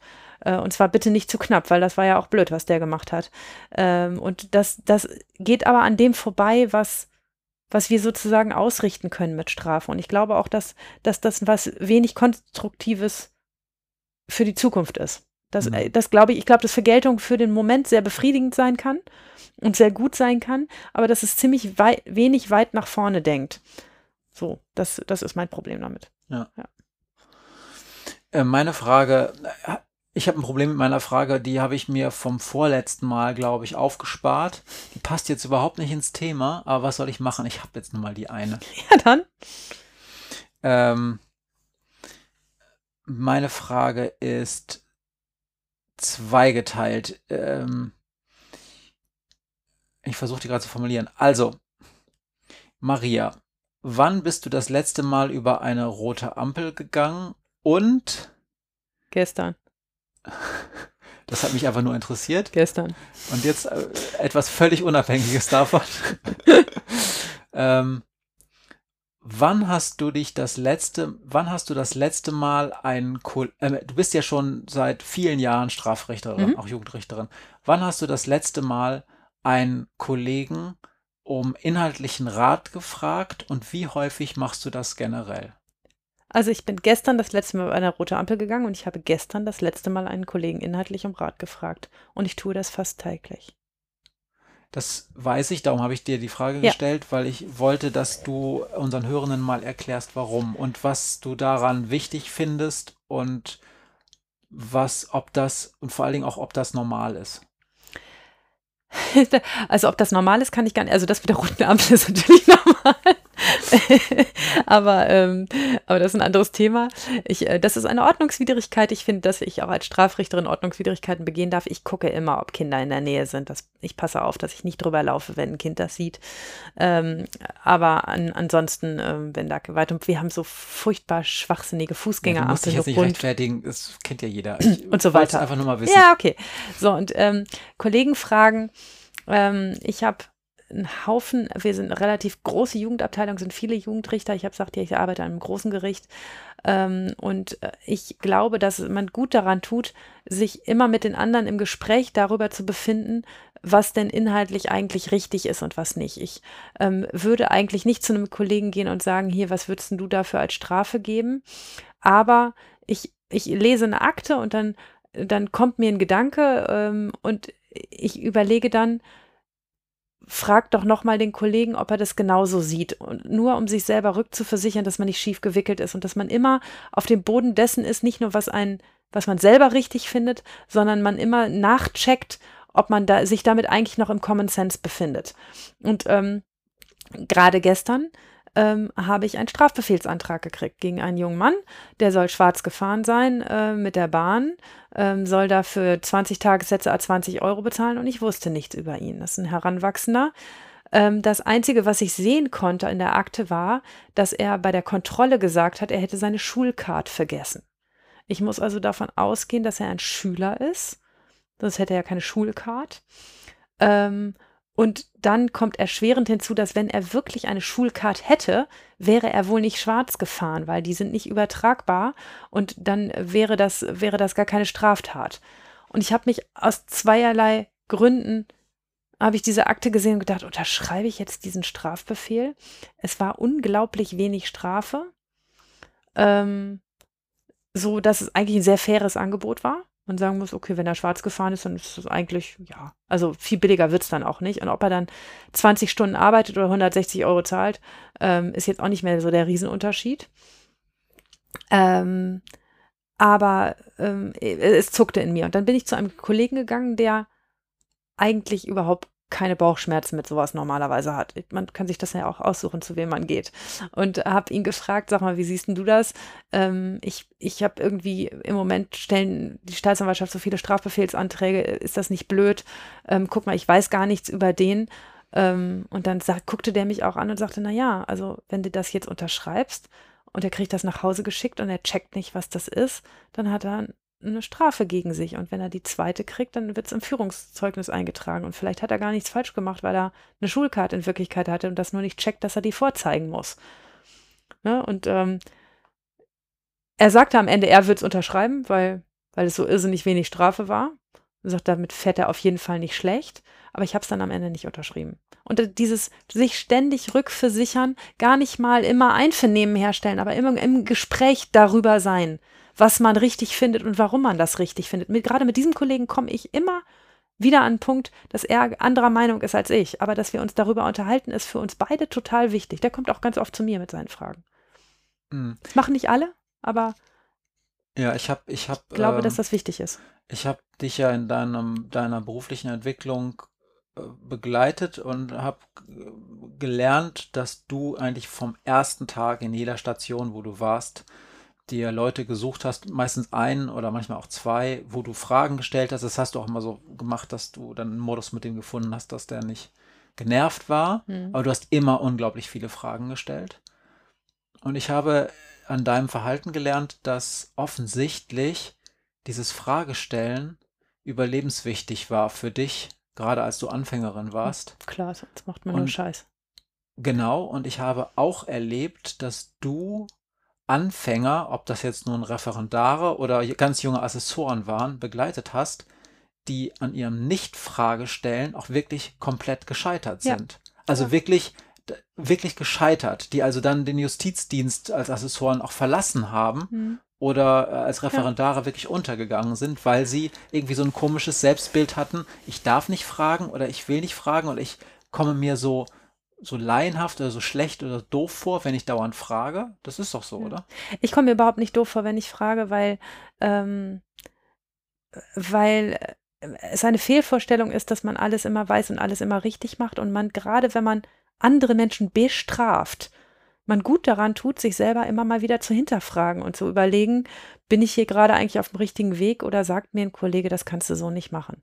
Also wäre der Kollege, der den Strafbefehl mit den 300 Tagessätzen unterschrieben hat, vorher rumgegangen und hätte die Leute gefragt, dann hätten ihm von unseren zehn Richtern neun Vogel gezeigt und gesagt, das darfst du auf keinen Fall unterschreiben, das geht so nicht. So, das hat er aber nicht gemacht und hat das Ding einfach unterschrieben, was aus meiner Sicht schwierig ist. Aber äh, ich habe davon auch nur gehört. Also ich habe den Fall nicht gesehen. Und, ähm, Aber es ist keine Juckerpalmen-Geschichte. Es ist keine Juckerpalmen-Geschichte. Also keine Urban Legend für Nein. die, die nicht wissen, was eine Juckerpalmen-Geschichte ja. ist, weil mir fällt gerade an, dass diese Juckerpalmen-Geschichten. Ja, ist schon äh, etwas 80er, ja. Ja. ja. Ähm, aber also ich, ähm, es, es geht ja nicht nur darum, dass man als Anfänger zwingend darauf angewiesen ist, ähm, seinen eigenen Kompass zu finden und zu überlegen, wie mache ich das eigentlich mit der Rechtsprechung und was ist mir wichtig und warum ist mir das wichtig. Dafür muss man wirklich viel fragen, damit man seinen eigenen Kompass findet. Man muss ihn auch später behalten. Und dafür, also indem ich dem Kollegen diese Frage mit dem Strafbefehl gestellt habe, da kam erst mein Brast über diese Strafbefehle eigentlich raus, den ich heute rausgelassen habe bei euch, ähm, dass ich so gedacht habe, nee, das ist doch einfach nicht richtig, etwas zu unterschreiben, nur weil es jetzt gerade leichter ist das kann doch nie sein, dass ich das deshalb, deshalb den Impuls ist okay, den darf ich haben, aber ich darf es deshalb eigentlich nicht unterschreiben, weil es nicht richtig ist. Ich habe jetzt einen Termin gemacht, das hat für mich nur Nachteile. Ich, ähm, das zählt wie, wie eine Urkunde, die ich unterschrieben habe. Also ich kriege dafür irgendwie 30 Sekunden gut geschrieben und in Wirklichkeit sitze ich da jetzt mit Vorbereitung anderthalb Stunden dran. Ist das dran. Jetzt ernst gemeint, 30 Sekunden? Ja, also gefühlt so, ja, ja, oder, oder okay. zwei Minuten oder sowas, was du da für Zählkarte kriegst. Und in Wirklichkeit sitze ich da anderthalb Stunden dran mit Vor- und Nachbereitung. Ähm, und ich werde das Ding ja dann auch verhandeln gegen denjenigen. Aber ja. Hm. Und es ist immer der Weg zwischen Pragmatismus und, ähm, und aber auch eigener Überzeugung. Und dafür sind mir die Überzeugungen meiner Kollegen, zumindest der von denen, von denen ich weiß, dass sie das Herz auf dem rechten Fleck haben, ähm, selbst wenn sie nicht meine Meinung teilen oder wir oft unterschiedlicher Meinung sind, ist mir ihre Überzeugung total wichtig, weil ich, weil ich wissen will, wie sind die drauf und was denken die über sowas. Und das ist interessant, mit wem man dann überkreuzt liegt oder nicht. Ähm, und das heißt ja auch nicht, dass man dann die Meinung vom anderen annehmen muss. Und manchmal ist es auch so, das hatte ich auch schon erzählt, wenn ich den Impuls habe, dauernd Fragen stellen zu müssen, dann bin ich mir vielleicht auch einfach gerade nicht sicher. Und dann muss ich nochmal drüber nachdenken, wie ich mir denn sicher werde und wie ich was besser machen kann. Ja, und ähm, äh, nochmal zurück zur Ausgangsfrage, Fragen stellen. Da geht es ja nicht nur um solche, äh, ja, schon relativ hochfliegenden Diskussionen, sondern ähm, man muss ja auch ganz viele Dinge einfach lernen. Und als Anfänger zum Beispiel hat man in aller Regel, und ich rede jetzt wirklich von 99 Prozent aller Anfänger, also wenn ihr gerade Anfänger seid, dann meine ich euch mit, eine scheiß Arbeitsorganisation. Ihr macht die Dinge nicht so, wie ein Profi, der wirklich routiniert ist, sie machen würde. Und ihr könnt das in fünf bis zehn Jahren alles selber lernen oder ihr fragt die Profis einfach. Und die Profis haben, also ich habe das bis heute, eine Eselsgeduld mit Anfängern. Ich, wenn, ich habe vor einem halben Jahr eine Anfängerin sozusagen betreut, die, ähm, die echt aufgeschmissen war und die kein, äh, keine anderen Ratgeber hatte oder nur sehr wenige. Die hat mich wirklich viele Stunden gekostet, aber das mache ich alles wahnsinnig gerne, wenn jemand bereit ist, eine Menge Fragen zu stellen. Die, die Berufsanfänger müssen es lernen und ähm, ähm, ich bin dankbar für jeden, der genug Fragen stellt, denn der macht hinterher auch nicht so viele Fehler. Wir können, also ich habe eine Menge Kollegen, die 20 Jahre älter sind als ich und die so viel Scheiß machen, ähm, dass man denkt, hättest du mal vor 30 Jahren ein paar mehr Fragen gestellt, das wäre nicht so schlecht gewesen. Mhm. Gut. Ich kannte natürlich die Antwort, aber ich wollte sie, dass ja. du sie nochmal mit allen teilst. okay. Ja. Dann ähm, wollten wir noch ganz kurz über den Strafrahmen sprechen und du hast noch einen Fall für uns. Ja, und das machen wir jetzt auch noch zu Ende. Na klar. Okay, ja, weil du guckst schon wieder so. Ich, ich frage mich gerade, was die Uhr sagt. Äh, super. Also spitze. Verraten tust es mir nicht, ne? Die Uhr sieht super aus. okay. Weniger rund als noch vor 100 Jahren, aber sonst ist das ist eine okay. Spitzenuhr. Ja, ist okay. Na gut. Dann kommen wir mal zum zweiten Themenschwerpunkt, der Strafrahmen. Ähm, darüber würde ich gern kurz mit dir reden, weil das eigentlich relativ wichtig ist. Strafgesetze sind immer gleich aufgebaut. Also, zum Beispiel der Diebstahl. Da steht im Gesetz, habe ich vorhin schon vorgelesen in dem Strafbefehl, wer einem anderen eine fremde, bewegliche Sache in der Absicht wegnimmt, die Sache sich oder einem anderen rechtswidrig zuzueignen, wird mit Freiheitsstrafe bis zu fünf Jahren oder mit Geldstrafe bestraft. Also man kann kein Haus klauen, das ist ja nicht beweglich. Das ist also alles definiert, eine fremde, bewegliche Sache. Und der Strafparagraph beschreibt immer ganz genau, welches Verhalten nicht erlaubt ist und was es dann als Strafe dafür gibt. Ich habe letztens auf Twitter hat einer deiner Juristenkollegen gesagt, äh, Immobiliarsachenrecht wird übrigens neu definiert. Da brach nämlich in Norwegen so eine ganze Landkante von so einer Schlammlawine getriggert ab mit drei Häusern drauf. Und er sagte so, Bewegliche Sache. Bewegliche Sache. ich dachte so, hm, okay, gut, weiter. Sorry. Also, Häuser kann man trotzdem nicht klauen. Also bei einem Diebstahl geht die Strafe von Geldstrafe. Das sind mindestens fünf Tagessätze und höchstens 365 Tagessätze, also ein Jahresgehalt. Und die Höhe eines Tagessatzes ist mindestens ein Euro und nach oben hin offen. Und die Höchststrafe ist, also das ist die Mindeststrafe, fünf Tagessätze, ein Euro, fünf Euro also, bis fünf Jahre Haft. Und das ist ein ganz schön großer Korridor. Der ist ganz schön, der ist ganz schön breit und der ist deshalb so breit, weil man e, alle Eventualitäten mit einberechnen muss. Und, und das nennt man dann den Strafrahmen? Das nennt man dann den Strafrahmen, okay. genau. In dem sich der Richter halbwegs frei bewegen darf. Er darf nicht drunter und nicht drüber. Also ich dürfte für einen Diebstahl keine sechs Jahre verhängen, ja, weil ja im Strafrahmen steht nur fünf Jahre. Es ist deshalb aber auch so ein großer Korridor, weil es ja Riesenunterschiede gibt. Ja, da gibt es das junge Mädchen, das im Rossmann einen Kajalstift klaut. Dann gibt es den Obdachlosen, der bei der Back Factory ein trockenes Brötchen mitnimmt. Ähm, dann gibt es denjenigen, der ein, an einem nicht abgeschlossenen Auto mit steckendem Schlüssel vorbeigeht und einfach mit dem Auto wegfährt. Ja, oder da gibt es denjenigen, der wochenlang einen Geldtransporter ausspäht und in einem unbeobachteten Moment mit 4 Millionen Euro Bargeld abhaut. Das muss auch unterschiedlich bestraft werden. Das sind einfach sehr unterschiedliche Taten. Wobei jetzt der letzte Fall nicht ja, so es ist nicht so, ist. nicht so irre wahrscheinlich. Ich wollte irgendwas. Ein Juwelendiebstahl wäre schon wieder. Also ja, ja whatever. Whatever. Ich muss gerade an Oceans 11 und was weiß ich nicht was denken, wie man irgendwelche Juwelen irgendwo und so weiter. Ich muss dich dringend mal zu deiner, ähm, zu deiner Krimi-Präferenz, was du im Fernsehen vor allen Dingen guckst, fragen. Das ist nämlich unterirdisch. Erschreckend. Sagen wir so, unser 13-Jähriger findet es gut. Erzähl mal weiter. Strafrahmen gelten nur im Erwachsenenstrafrecht, also nicht für Jugendliche und auch nicht für Heranwachsende, wenn wir Jugendrecht anwenden. Sie sind aber trotzdem wichtig. Ähm, sie sind vor allen Dingen in der politischen Diskussion immer mal wieder wichtig und sind, sind ähm, immer mal wieder Anschlagspunkt für politische Aktivitäten. Und sie sind natürlich auch für unsere Sanktionen gegen Jugendliche wichtig. Also ich hatte vor einigen Tagen einen jungen Mann vor Gericht, der jemand anderen mit einem Messer verletzt hat, nur oberflächlich, aber immerhin mit einem Messer verletzt. Und dann hat er ihm so, ein, so eine Kappe weggenommen, so ein, so ein Baseball-Cap. Ja, oder was? so ein okay. Cappy, genau. Mhm. Und ähm, das Ganze war ein Streit und der ist irgendwie ausgeartet. Und dieses Cappy hat er auch eher nur so aus Dönnekes mitgenommen. Und das Opfer ist auch nicht schwer verletzt worden, aber das Messer macht diese ganze Angelegenheit zu einer ziemlich schwerwiegenden Kiste. Denn Nämlich? das war ein Raub. Hm. Ne? Er hat etwas mit Gewalt einem anderen weggenommen, das ist ein Raub. Und das hat er auch noch mit einem mit einer Waffe beziehungsweise einem äh, gefährlichen Werkzeug gemacht, nämlich einem Messer. Und damit ist das Ganze ein schwerer Raub. Und für einen schweren Raub sieht das Gesetz eine Freiheitsstrafe nicht unter fünf Jahren vor. Und dann gibt es aber immer wieder, oder nicht immer wieder, aber manchmal die Hintertür für so Menschen wie dich, den minderschweren Fall. Gibt's genau. das beim Raub auch? Das gibt es beim Raub auch, ja. Was, aber der, der kommt immer so durch die Hintertür. Also dann, dann sagt man so, das ist der Strafrahmen. Und dann sagst du mir, ich habe den aber letztens dazu verurteilt, bei Drogenhandel zum Beispiel. Und dann sage ich mal, hä? Aber ist das nicht total klar, dass das ab so und so viele Jahre gibt? Dann hast du gesagt, ja, minderschwerer Fall. Ja, bei Drogenhandel habe ich jetzt gar kein so tolles Beispiel, aber das hier ist ein gutes Beispiel mit dem Cappy. Ja. Ne, also äh, natürlich meint der schwere Raub, nämlich jemandem mit Gewalt unter Verwendung einer Waffe etwas wegzunehmen. Das ist der, der Gedanke des Gesetzgebers ist mehr so der Bankraub, ne? Wo man mit einer Wumme reingeht und, und, und, und, und 30.000 Euro rausholt. Ähm, das ist das, was den Strafrahmen nicht unter fünf Jahre ausmacht, weil man ja dabei auch sehr gefährlich für andere Menschen ist. Und der hier, der das, was er wegnimmt, schon auch weggenommen hat, aber eher so aus, also es wird gar nicht so klar im Prozess, ob er das Cappy eigentlich haben wollte oder ob er den anderen nur demütigen wollte. Hm. Ne, also, ähm, äh, oder was er damit eigentlich vorhatte.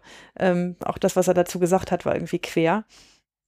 Ähm, aber wenn der junge Mann älter, zwei Jahre älter gewesen wäre, der ist jetzt bei mir nach Jugendstrafrecht verurteilt worden, aber wenn er nur zwei Jahre älter gewesen wäre, dann wäre das am Landgericht gewesen, er hätte Mindeststrafe von fünf Jahren gekriegt. Vielleicht in einem minderschweren Fall. Aber Und der minderschwere Fall steht immer in den Paragraphen mit Der steht drin? da mit drin. Okay. Also müsste ich jetzt nachgucken, ja, wie, nee, wie, viel das dann wäre beim ja. Raub, aber beim schweren Raub. Tja, das war jetzt bei dem hier nicht so schlimm, weil wir haben über Jugendrecht geredet, aber natürlich macht dieser Strafrahmen was mit der Einschätzung der Schwere der Tat.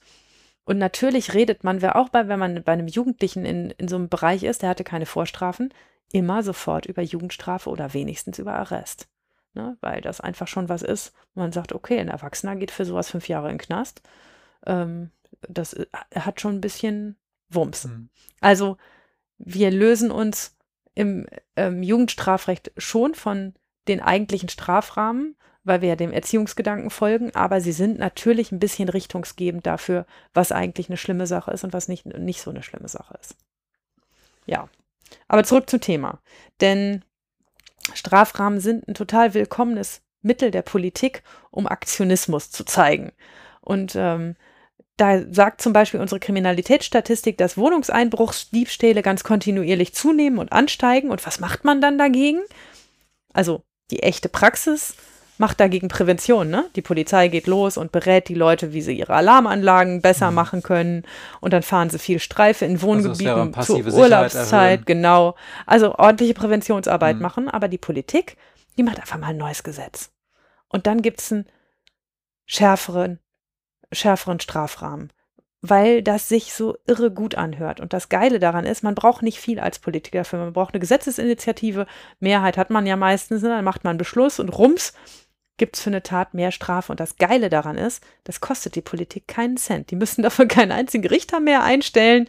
Die müssen niemanden mehr damit beschäftigen. Es gibt keinen Verwaltungsaufwand. Sie haben einfach nur wahnsinnig viel gegen Wohnungseinbruch, Diebstahl getan, weil sie jetzt die Strafe erhöht haben. Also das ist 2017 so passiert. Bis 2017 war man für einen Wohnungseinbruch, Diebstahl, also wenn man in eine Wohnung einsteigt, in eine Privatwohnung, äh, war das strafbar mit Freiheitsstrafe von sechs Monaten bis zehn Jahre. Sechs Monate bis zehn Jahre. Und es gab einen minderschweren Fall. Wenn in einem minderschweren Fall konnte das gemindert werden auf drei Monate. Mhm. Also lag dann in einem minderschweren Fall der Strafraum zwischen drei Monaten und zehn Jahren. Und seit 2017 ist das jetzt nicht mehr so. Da gibt es die Mindeststrafe von einem Jahr für einen Wohnungseinbruchdiebstahl und der minderschwere Fall ist abgeschafft worden. Es ist also ein Verbrechen, Mindeststrafe ein Jahr und es gibt keinen minderschweren Fall mehr. Und das Schlimme daran ist, oder das, was mich daran so ärgert, ist, man verhindert dadurch nicht einen einzigen weiteren Wohnungseinbruchdiebstahl. Denn das ist pure, das ist pure Kosmetik. Mhm. Also kein, kein Wohnungseinbruchsdieb steht vor der Haustür und denkt, ah, ah jetzt sind es ja nicht mehr nur sechs Monate, jetzt ist es ja ein Jahr, ah, die knacke ich lieber nicht auf die Tür. Das ist ja Bullshit. Und selbst bei denen, die so gut organisiert sind, dass diese Strafrahmen durchaus bei ihnen ankommen und sie das registrieren, also zum Beispiel irgendwelche großen Banden, die dann ganz viele Leute losschicken, die ein ganzes Wohngebiet leer räumen, denen ist das doch scheißegal, ob ihre Läufer dann am Ende für sechs Monate oder für ein Jahr im Knast landen. Das ist denen doch wurscht. Also es wäre wahrscheinlich besser gewesen, wenn sie unter den Bundesländern gewürfelt hätten und einem Bundesland einen Streifenwagen geschenkt hätten. Ja. Das hätte wahrscheinlich, also zum, zum Streifefahren abends, ja. hätte wahrscheinlich mehr gebracht, um Diebstähle zu verhindern, äh, Einbrüche zu verhindern. Also sie sind tatsächlich später zurückgegangen, aber ganz, ich schwöre, ganz bestimmt nicht wegen dieses bekloppten Strafrahmens. Ne, also die Politik hat einen wahnsinnigen Aktionismus damit gezeigt und hat, hat äh, auf eine ganz billige Art und Weise, nämlich ohne dabei Kosten auszulösen, gesagt, oh cool, was wir hier alles tun für die Prävention von hm. Und dabei tun sie nichts für die Prävention. Ja. Die, äh, die, die Prävention deshalb, tut die Polizei was. Die sind deshalb zurückgegangen, das kann ich relativ sicher sagen, obwohl ich da jetzt die Studie nicht zu gelesen habe. Die Polizei hat das natürlich auch gesehen, äh, die können die Kriminalstatistik auch lesen und die haben halt keine, ganz gezielte Präventionsmaßnahmen. Die haben äh, Sonderkommissionen gebildet, ja. äh, so irgendwie so Sokos Einbruchdiebstahl und sowas und haben dann ganz gezielt sich angeguckt, haben mehr Streifen gemacht, haben ähm, in den gefährdeten Gebieten sind die von Tür zu Tür teilweise gegangen, haben die Leute beraten. Also die haben quasi so Ansätze gemacht wie, ja, lass uns mal denken, wie ein Einbrecher und haben sich dann Zielobjekte ausgesucht, da könnte man super einbrechen, haben dann geklingelt, haben gesagt, Hallo Polizei hier, wir wollten Ihnen mhm. nur sagen, es würde wirklich helfen, wenn Sie das und ja. das und das ändern machen würden. Das ist das, was dazu geführt ja. hat, weil die Polizei einfach ihre ja. Arbeit gemacht hat. Ja, und dafür irgendwie ein paar mehr Polizisten einstellen, das bringt sehr, sehr viel mehr, als einen Strafrahmen zu ändern. Denn, also, es nimmt uns Richtern die Flexibilität und das ärgert mich daran. Und das, mhm. warum mich das so ärgert, will ich euch gleich in einem Fall erzählen. Ne? Also ich, ich verstehe schon, dass ich habe ja selber auch schon mal hier erzählt, dass ich selber mal Opfer eines Einbruchs geworden bin, als ich sogar selber in der Wohnung war. Ähm, und ähm, das ist ein Scheißgefühl wenn jemand in deine Wohnung eindringt und reinkommt. Und das ist ein, ein, ein, ein, ein ziemlich hoher Schaden äh, an deiner Intimsphäre für das Opfer. Das hat mehr damit zu tun oder länger damit zu tun, als derjenige, der da reinschleicht, sich das eigentlich so vorstellt. Und deshalb gehört das auch ordentlich bestraft, finde ich auch. Aber es gibt eben immer wieder jede Menge Fälle, die unser Gesetzgeber nicht im Sinn hatte. Und was er mir mit diesem Strafrahmen genommen hat, ist die Flexibilität, auf Fälle zu reagieren. Und ähm, deshalb würde ich euch gerne den Fall dazu erzählen, an dem ich mich so geärgert habe. Dann. Der heißt Tobias.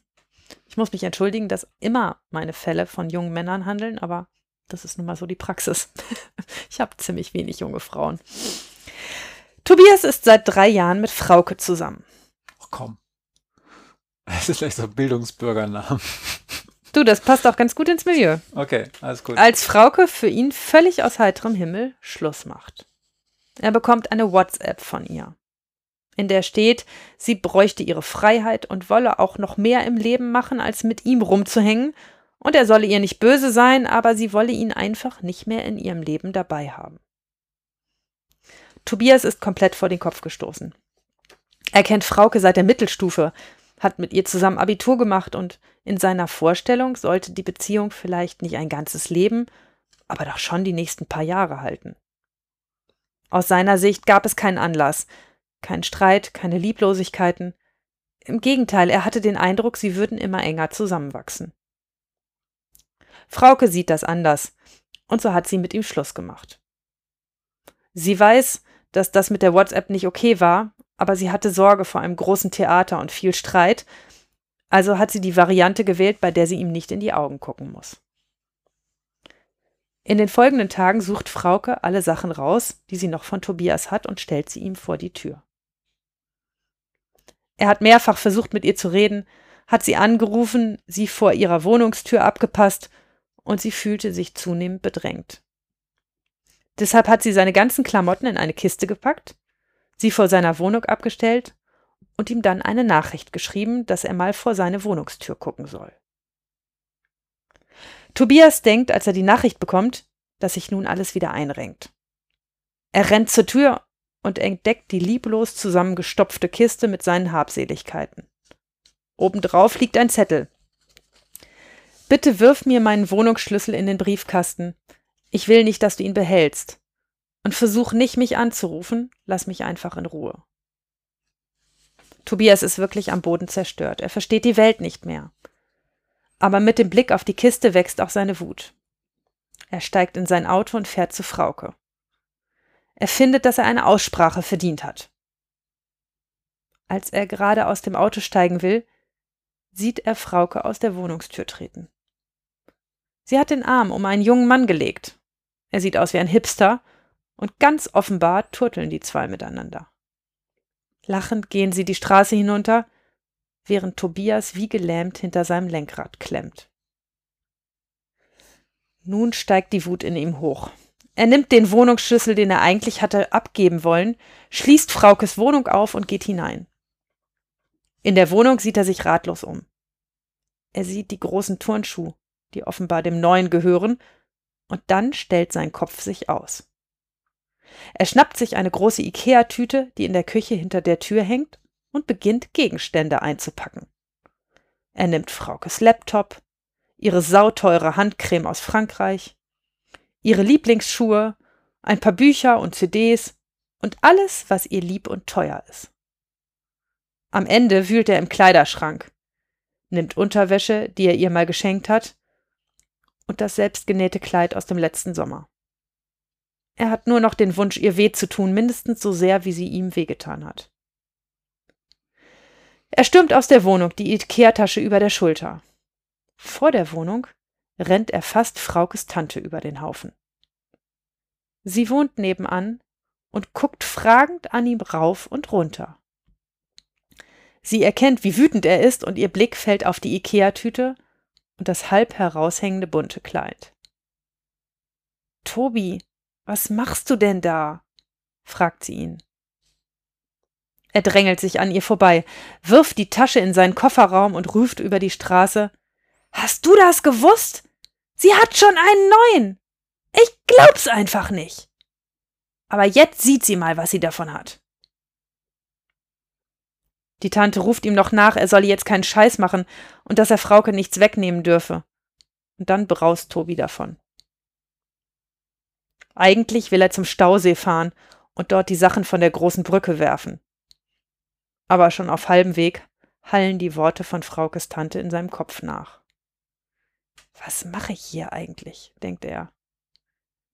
Die Tante hat recht, so löst man doch keine Probleme. Und Frauke kriege ich so auch nicht mehr zurück. Er hält am Straßenrand und atmet tief durch. Als sich sein Puls beruhigt hat, dreht er um und fährt zurück zu Fraukes Wohnung. Er klingelt bei der Tante und drückt ihr die blaue Tasche in die Hand. Die guckt ihn vorwurfsvoll an und sagt, dass Frauke schon in ihrer Wohnung war und festgestellt hat, was alles fehlt und auch, dass Frauke schon die Polizei gerufen hat. Als die Polizei kommt, geht Tobias mit hängendem Kopf mit ins Revier. Ich verhandle das Verfahren gegen Tobias. der sechs Wochen vor der Tat 21 Jahre alt geworden ist. Wir reden darüber, dass er total bescheuert war und dass es gut war, dass er alle Sachen zurückgebracht hat. Aber es geht kein Weg dran vorbei. Es ist und bleibt ein Wohnungseinbruchsdiebstahl.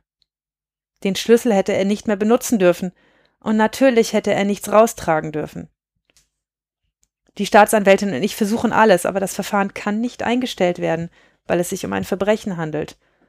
Und eine Milderung gibt es nicht. Uns bleibt nichts anderes übrig, als Tobias zu einer Freiheitsstrafe von einem Jahr zu verurteilen.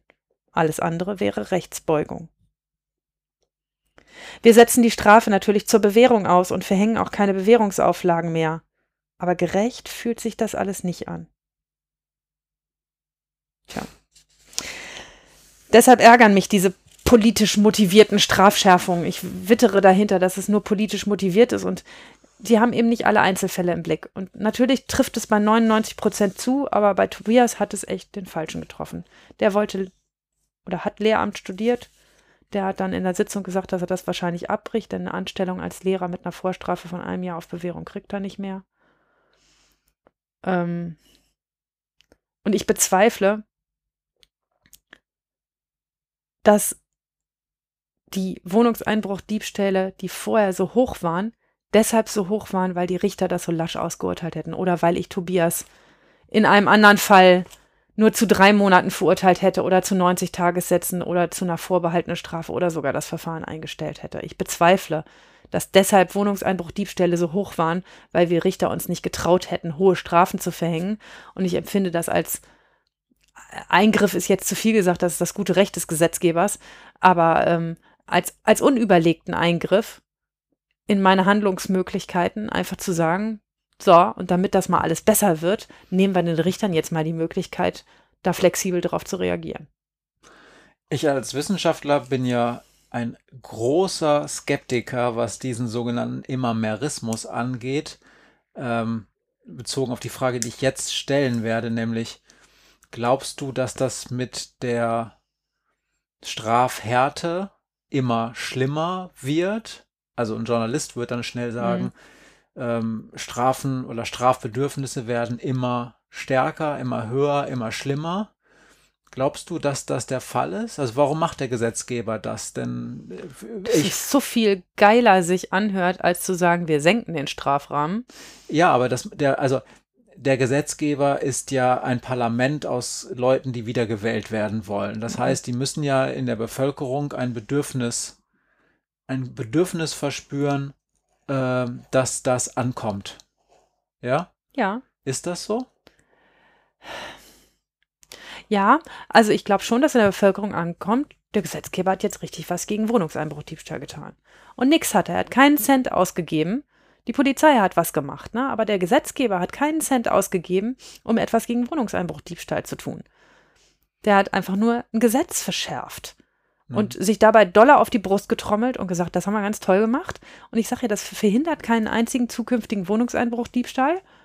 Also gefühlt keinen einzigen, kann ich nicht beweisen.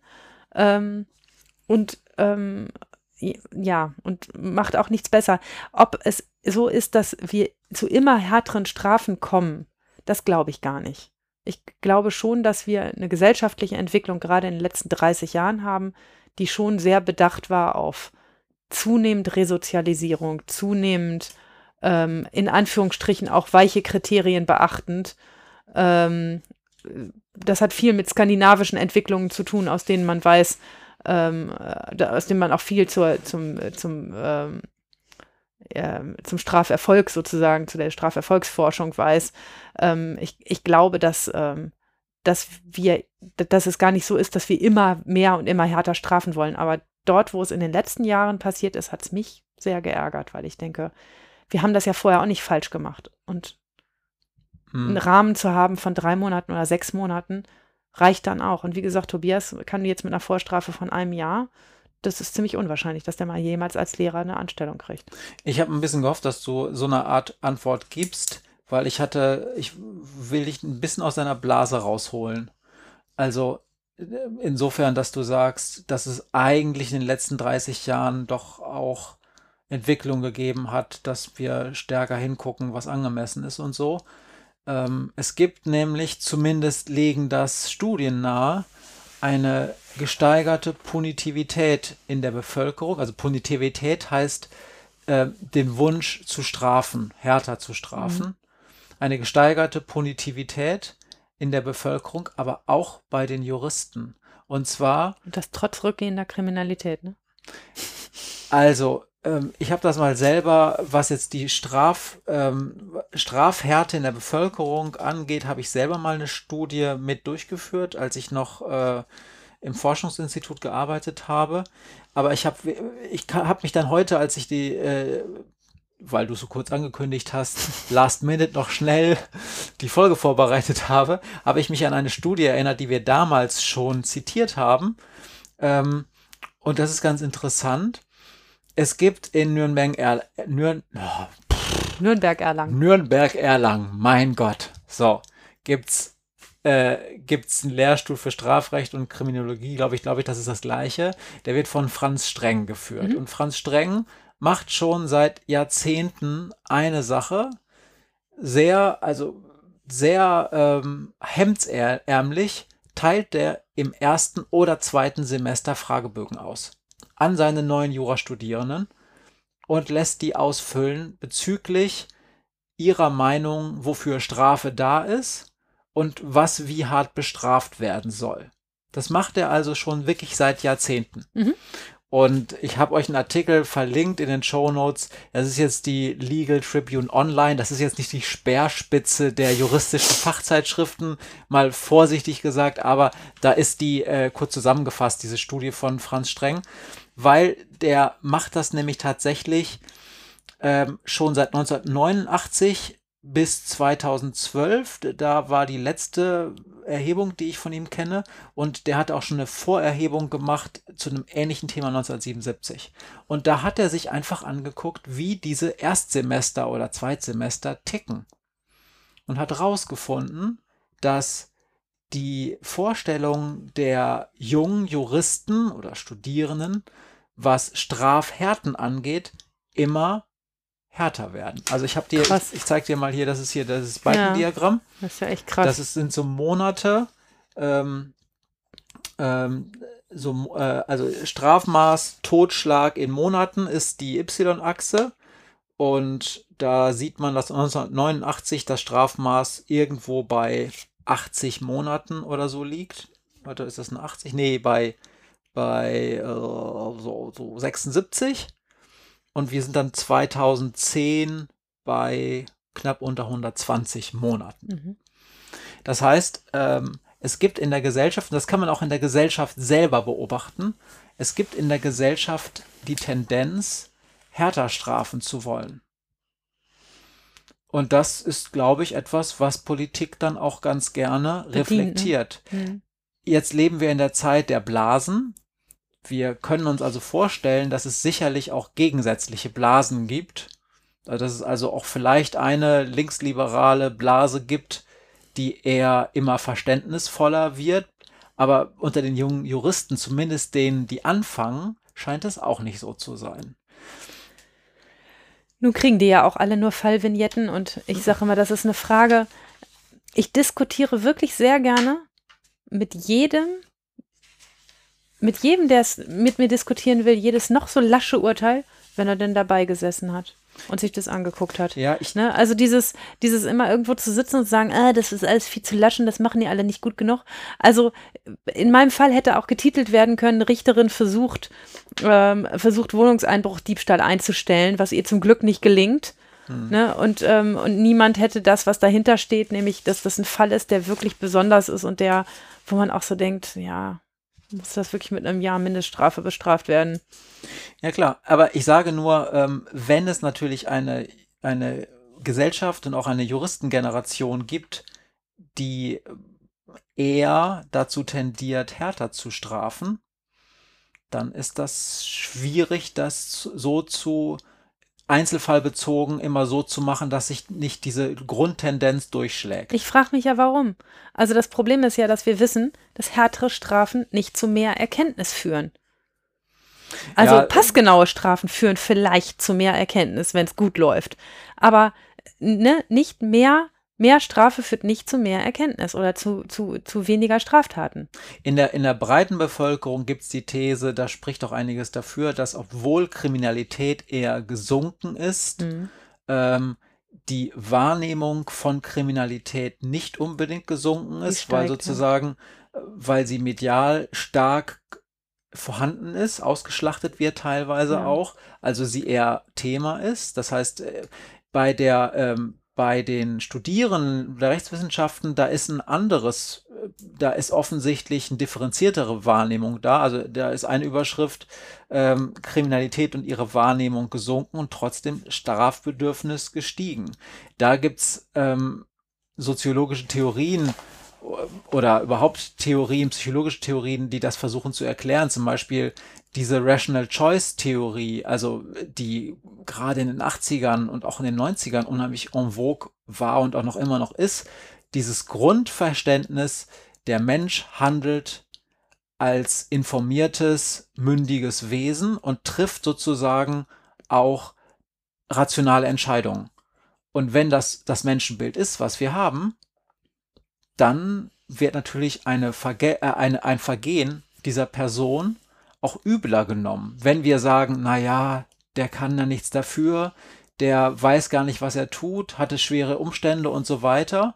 Also wenn man Rational Choice in Frage stellt, dann ist es auch leichter, ihm zu vergeben. Aber wenn man den, wenn man grundsätzlich mhm. davon ausgeht, der Mensch ist halt so, dass es, dass er eigentlich weiß, ich glaube ja, dass es viel mit medialer Entwicklung zu tun hat. Ne? Also, ähm, das ist jetzt nur gefühltes Wissen, das kann ich nicht untermauern, aber unterbrich mich, wenn, wenn es anders ist. Ähm, ich glaube, dass die Zahlen von, ähm, von entführten und missbrauchten und oder getöteten Kindern seit den 50er Jahren kontinuierlich zurückgehen, bis ja. heute jedes Jahr weniger werden. Ja, also in, inzwischen werden sie nicht mehr weniger, weil es so wenig ist. Dass, dass, dass es auf so, ist, so einem geringen Level sich hält. Aber ja. bis, es ist bis in die 90er kontinuierlich seit 1950 zurückgegangen. Jedes Jahr weniger entführte und missbrauchte Kinder als im Jahr davor. Und gefühlt ist das ja eine Kurve, die in den letzten zehn Jahren eher so exponentiell gestiegen ist, weil mhm. man unglaublich viel Berichterstattung darüber hat, unglaublich viel Anteil nimmt an diesen Kinderschicksalen, weil sie, weil sie medial halt auch gut und viel aufbereitet werden. Ja, aber ich weiß nicht, ob es, ich weiß, es ist nicht nur die Wahrnehmung der, der Kriminalität, es ist auch so ein bisschen die Frage, was will ich dagegen tun? Sehe ich überhaupt diese Fälle, wo Kriminalität begangen wird? Sehe ich die überhaupt als als Fälle an, wo ich noch was erreichen kann. Also ja, aber das ist ja, als würde es helfen, demjenigen, der schwarz mit der Bahn gefahren ist, weil er sein Hartz IV für irgendwas anderes aufgebraucht hat und kein Geld mehr für ein Ticket hatte und ihm der Weg zu weit war. Als würde es helfen, den zu drei Monaten Freiheitsstrafe zu verurteilen und nicht zu 30 Tagessätzen Geldstrafe, als, als hätte das mehr Effekt. Das ist doch Quark. Ja, na klar. Aber es ist. Ähm, also glaube ich, dass es Quark ist. Ja, natürlich ist es Quark, aber es ist schon, es ist schon interessant, dass es offensichtlich. Ähm, es gibt ja so Menschen wie du, aber du bist offensichtlich äh, ziemlicher Exot. Also wenn ich, äh, wir diskutieren im Gericht häufiger mal, also oder im Prozess häufiger mal, ähm, die Staatsanwaltschaft beantragt immer, ähm, wenn einer schon wegen ähm, Diebstahls 30 Tagessätze gekriegt hat, dann beantragt sie beim nächsten Mal 40 Tagessätze und beim nächsten Mal mhm. 60 Tagessätze. Und ich denke mal, okay, wenn er das mit 40 Tagessätzen nicht verstanden hat, wieso soll er es dann mit 60 Tagessätzen verstehen? Weil es mehr wehtut. Ja, die Strafe ist härter, ja. Es trifft ihn noch mehr als vorher. Aber, aber die Wahrscheinlichkeit, dass er es dadurch eher kapiert, halte ich doch für relativ gering. Ich glaube, dass, das, dass es damit auch gar nichts zu tun hat. Ich Nein, glaube, dass ich, ich will gerade erklären, ich frage dann immer, warum sollten wir das so machen? Und die sagen dann immer, ja, ich will mich ja nicht lächerlich genau. machen. Und das ist echt kein guter Grund für eine Strafe. Also, das, ist, das ist purer Narzissmus. Das ist wirklich kein guter Grund für Strafe. Das ist einfach so, so eine. Das ist, es führt übrigens keinen einzigen Strafzweck. Ja, das, ne? ist, das ist also eine, so Strafzwecktheorien gibt's nicht. Äh, Staatsanwaltschaft will sich nicht lächerlich oder Gericht will sich nicht lächerlich machen, so gibt's eine Ich-Bezogenheit, als, als, als ging es darum, dass du dich lächerlich machst. Wenn, also es ist doch so, wenn ich mache mich lächerlich, wenn ich eine viel zu hohe oder viel zu niedrige Strafe verhänge. Dann mache ich mich lächerlich. Wenn es helfen würde, würdest du dir doch auch ein Clown-Kostüm anziehen und deinen Schlüpfer lüften, wenn du wüsstest, das hilft, dass der Äh, Okay, äh, Schlüpfer lüften, weiß ich nicht. aber ein Clownkostüm? Vielleicht. Ja, aber warum denn nicht? Also, äh, wenn ich, äh, ne, das ist echt ein doofes Beispiel, Matze. Beides. Beides ein blödes Beispiel. Aber äh, ein anderes Beispiel, wenn ich wüsste, es würde helfen, ähm, nicht in meinem Setting zu verhandeln, wie ich es jetzt tue, sondern mich mit allen Beteiligten an einen runden Tisch zu setzen. Hm. Nicht der Richter sitzt anderthalb Meter höher als die anderen und guckt auf die anderen runter. Ne? Wenn ich wüsste, es hilft was in der, in der Strafannahme und in der, ähm, in der Prävention neuer Taten, dass ich mich in, ein, in einen Raum setze, an dem wir einen runden Tisch haben und alle miteinander über das reden, was da passiert ist, dann würde ich das selbstverständlich tun. Ja. Hilft nur leider nicht. Ich glaube, dass du Leider da, gar nicht. Ich glaube, dass du da tatsächlich eine Ausnahme bist und dass der Trend wirklich in eine andere Richtung geht. Also, Ich sehe bei meinen, meinen Kollegen übrigens nicht. Also, ne, muss ich mal dazu sagen, ähm, dass, dass der Common Sense unter den Richtern schon ist, wir gucken uns jeden Fall einzeln an. Und wenn der das wert ist, dass man da was, es dafür doll auf die Mütze gibt, dann gibt es dafür doll auf die Mütze. Und wenn es Umstände gibt, die das Ganze besonders machen, dann können hinten noch so viele Schreiberlinge schreiben, die hinterher sagen, da hat wieder einer mit Wattebäuschen geworfen. Ich mach's trotzdem, wenn es richtig ist. Ich weiß, dass diese Streng-Studie nicht repräsentativ ist. Das sind halt Erstsemester in einer Uni in Bayern, ja. Hm, ach, So. deshalb. Aber ich will noch eine Sache sagen, die, die meine These vielleicht trotzdem untermauert, zumindest ein Indikator dafür ist, dass man vielleicht mal stärker forschen noch sollte. Äh, sollte Ihrer Meinung nach die lebenslange Freiheitsstrafe abgeschafft, ganz abgeschafft werden? Und dann gab es noch ein paar Items, die das so differenziert haben. Mhm. Nicht ganz, aber in vieler, oder, oder, ne, so. Dieses Item sollte Ihrer Meinung nach lebenslange Freiheitsstrafe ganz abgeschafft werden, haben 1977 das erste Mal, als er das gefragt hat, 34,6 Prozent bejaht. Ein Drittel haben Mhm. gesagt, ja, lebenslange Freiheitsstrafe ganz abgeschafft, egal worum es geht. 1989 7,6 Prozent. Und heute fast niemand. mehr. 2001 1,8 Prozent und 2012 2,0. Also es hat sich seit 2001 und 2012 nicht Mhm. geändert. Ich würde auch die Methodik so ein bisschen in Frage stellen. Das ist alles statistisch, ich habe ja gesagt, so ein bisschen sehr hemdsärmlich, ja. Aber trotzdem ist da, Er will halt wissen, wie die ticken, ne? Die, die, ähm, das Genau, ist ja will- jetzt, das ist ja auch nicht das, also Franz Streng weiß, wie man das anders macht, aber äh, das ist ja ne, jetzt nicht die, ähm, äh, der Impetus zu sagen, ich mache hier eine empirische Forschung, sondern er will ja einfach nur wissen, wie ticken diese, genau, diese, äh, diese Anfänger bei uns und, und was, was sind deren Voraussetzungen. Aber ich sag ja, in Bayern malen die Uhren auch immer noch mal ganz anders als hier bei uns in Norddeutschland. Nein, gar nicht. Ja, Uhren nicht richtig. Ticken die Uhren anders Die Mühlen malen. und malen die Mühlen anders. Ähm, der Fall heute mit meinem Entschuldigung, Cappy, das ist, glaube ich, jetzt schon fast Mansplaining gewesen, oder? also der Fall heute mit meinem Cappy und meinem Messer. Ich bin mir ziemlich sicher, dass der in München dafür anderthalb Jahre aus dem Stand gekriegt hätte und die hat er bei mir nicht gekriegt. Du sagst immer, die haben eine etwas sportlichere Jo, Einstellung Jo, da, ne? die haben ja echt, also aus meiner Sicht, ne, die, die mögen uns ja total, Nee, das habe ich, das, genau den gleichen Luschig Begriff habe ich letztens von einem ehemaligen Mitarbeiter von Ostendorf auch gehört. sportlich. Sportlich. Ja, ja die sehen das sportlich.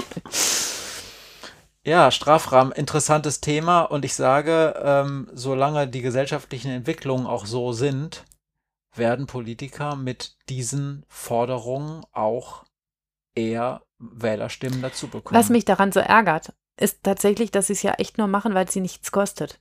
Das ist ja ein, das ist das, das der billigste Aktionismus, den man haben kann. Einfach zu sagen, wir schrauben an den Gesetzen rum. Wenn sie wenigstens an den Gesetzen schrauben, um in dem Gesetz was anders zu machen. Also vor ein paar Jahren, weiß nicht genau wann, vor acht, neun Jahren, ist das Gesetz der Nachstellung geändert worden. Das war früher Stalking, ähm, heute Nachstellung.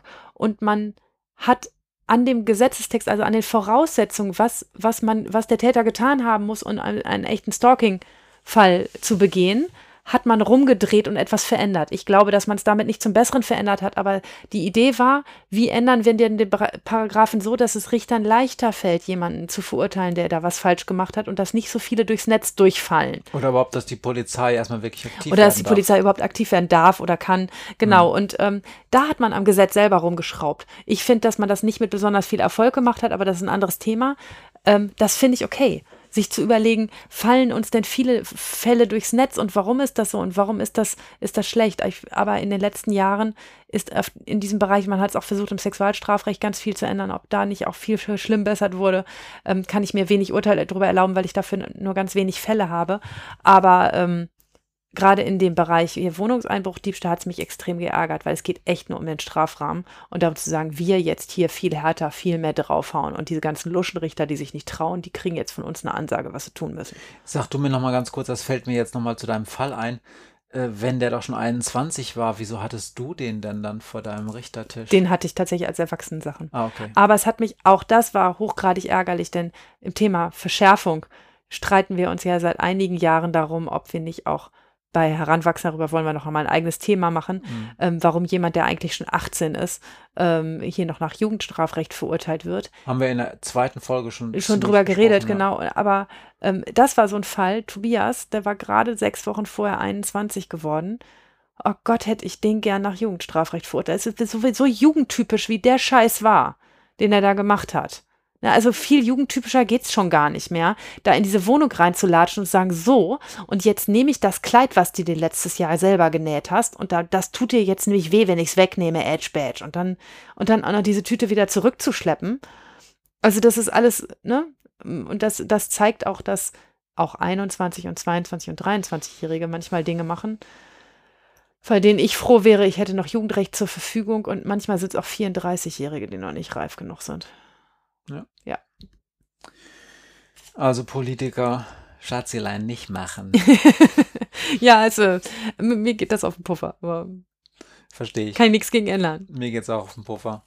Ich kann was dagegen ändern. Ich bin wahlberechtigt und ähm, darf meine Abgeordneten nach diesen Themen fragen. Und wenn sie mir nicht in einer Art und Weise antworten, was mir gefällt, dann wähle ich jemand andere. Naja. Muss ich dich mal nächstes Mal fragen, was du so willst. Ja. So, sind wir fertig? Wir sind fertig. Wollen wir noch einen Ausblick machen? Mm, ich glaube, wir haben die äh, beiden äh, IBA-Themen jetzt mal endlich abgearbeitet. Ähm, aber na klar, also ich habe eine Sache angeleiert, da kann ich aber noch nicht zu sagen, ähm, ob das funktioniert wir haben natürlich beide die letzten Tage auch vor diesem Internet gesessen und haben uns diese furchtbare Straftat in den USA angeguckt. In Minnesota war das, glaube ich, ja. ne? Ähm, mit der Polizeigewalt gegen den George Floyd, mhm. heißt er so? Ja. Ähm, und haben uns natürlich gefragt, ob wir nicht mal ein bisschen was zu den Unterschieden hier in Deutschland machen sollen. Also natürlich gibt es in Deutschland ganz offensichtlich sowohl auch Rassismus als auch Polizeigewalt. Trotzdem kann man darüber reden, ob es, was Polizeigewalt zumindest angeht, ähm, denn darüber wissen wir so ein bisschen mehr, ähm, nicht auch qualitative und quantitative Unterschiede gibt. Mhm. Da hatte ich mal geguckt, ob ich vielleicht einen Kollegen, der inzwischen äh, an einer Polizeifachhochschule oder Hochschule heißt es inzwischen lehrt, mal frage, was denn da eigentlich getan wird ähm, da habe ich noch keine Antwort, aber das könnte ich mir vorstellen, wäre ein schönes Thema, denn das interessiert mich tatsächlich, wie ja. es in Deutschland ist. Und wenn wir darüber reden, also über auch das brennt mir auch auf den Nägeln, zu sagen, lass uns mal über Polizeigewalt reden, lass uns mal darüber reden, was wir in Deutschland eigentlich tun. Ähm, um, um solche Sachen zu verhindern, aber auch um unsere Polizisten zu schützen. Ähm, ne, und dann natürlich müssen wir auch irgendwann allgemein mal über das Thema Rassismus oder zumindest Ausländerfeindlichkeit reden. Ähm, nicht nur in der Polizei, in den Reihen der Polizei, sondern auch in der Justiz vor Gericht. Ja. Das ist ein großes Thema. Fände ich super. Ähm, sollten wir eigentlich dringend tun. Ja. Dann danke ich dir ganz herzlich, dass du dich mit mir wieder in unser Podcastzimmer zurückgezogen hast. Ja. Wir sind nach ungefähr ziemlich genau, naja, nicht ganz zwei Stunden fertig. Wir hoffen, dass es euch gefallen hat und dass ihr auch das nächste Mal wieder zuhört. Und jetzt ist mir noch was eingefallen. Liebe Leute, wenn ihr zum Beispiel über Apple Podcasts hört und wenn ihr dieses Bewertungsdings da kennt, also diese Bewertungsfunktion, dann gebt uns doch eine Bewertung. Sie darf auch ehrlich sein. Ich freue mich aber vor allen Dingen über fünf Sterne und schreibt auch gerne was dazu. Es ist bei Apple unglaublich scheißen kompliziert, überhaupt in dieses Menü reinzukommen. Ich weiß nicht, wer diese, äh, wer diese Oberfläche gebaut hat. Es ist mir egal. Oder wenn ihr irgendwo anders äh, diesen Podcast bewerten könnt. Ich will das nicht für, mein, für meine eigene Eitelkeit. Maria braucht das auch nicht. Aber es hilft anderen, sich zu orientieren und zu sehen, ah, das scheint nicht zu schlecht zu sein, denn andere finden es auch gut. Das wollte ich noch sagen. Ja. Okay. Mach das ruhig. Dann bis zum nächsten Mal. Bis zum nächsten Mal. Tschüss. Tschüss.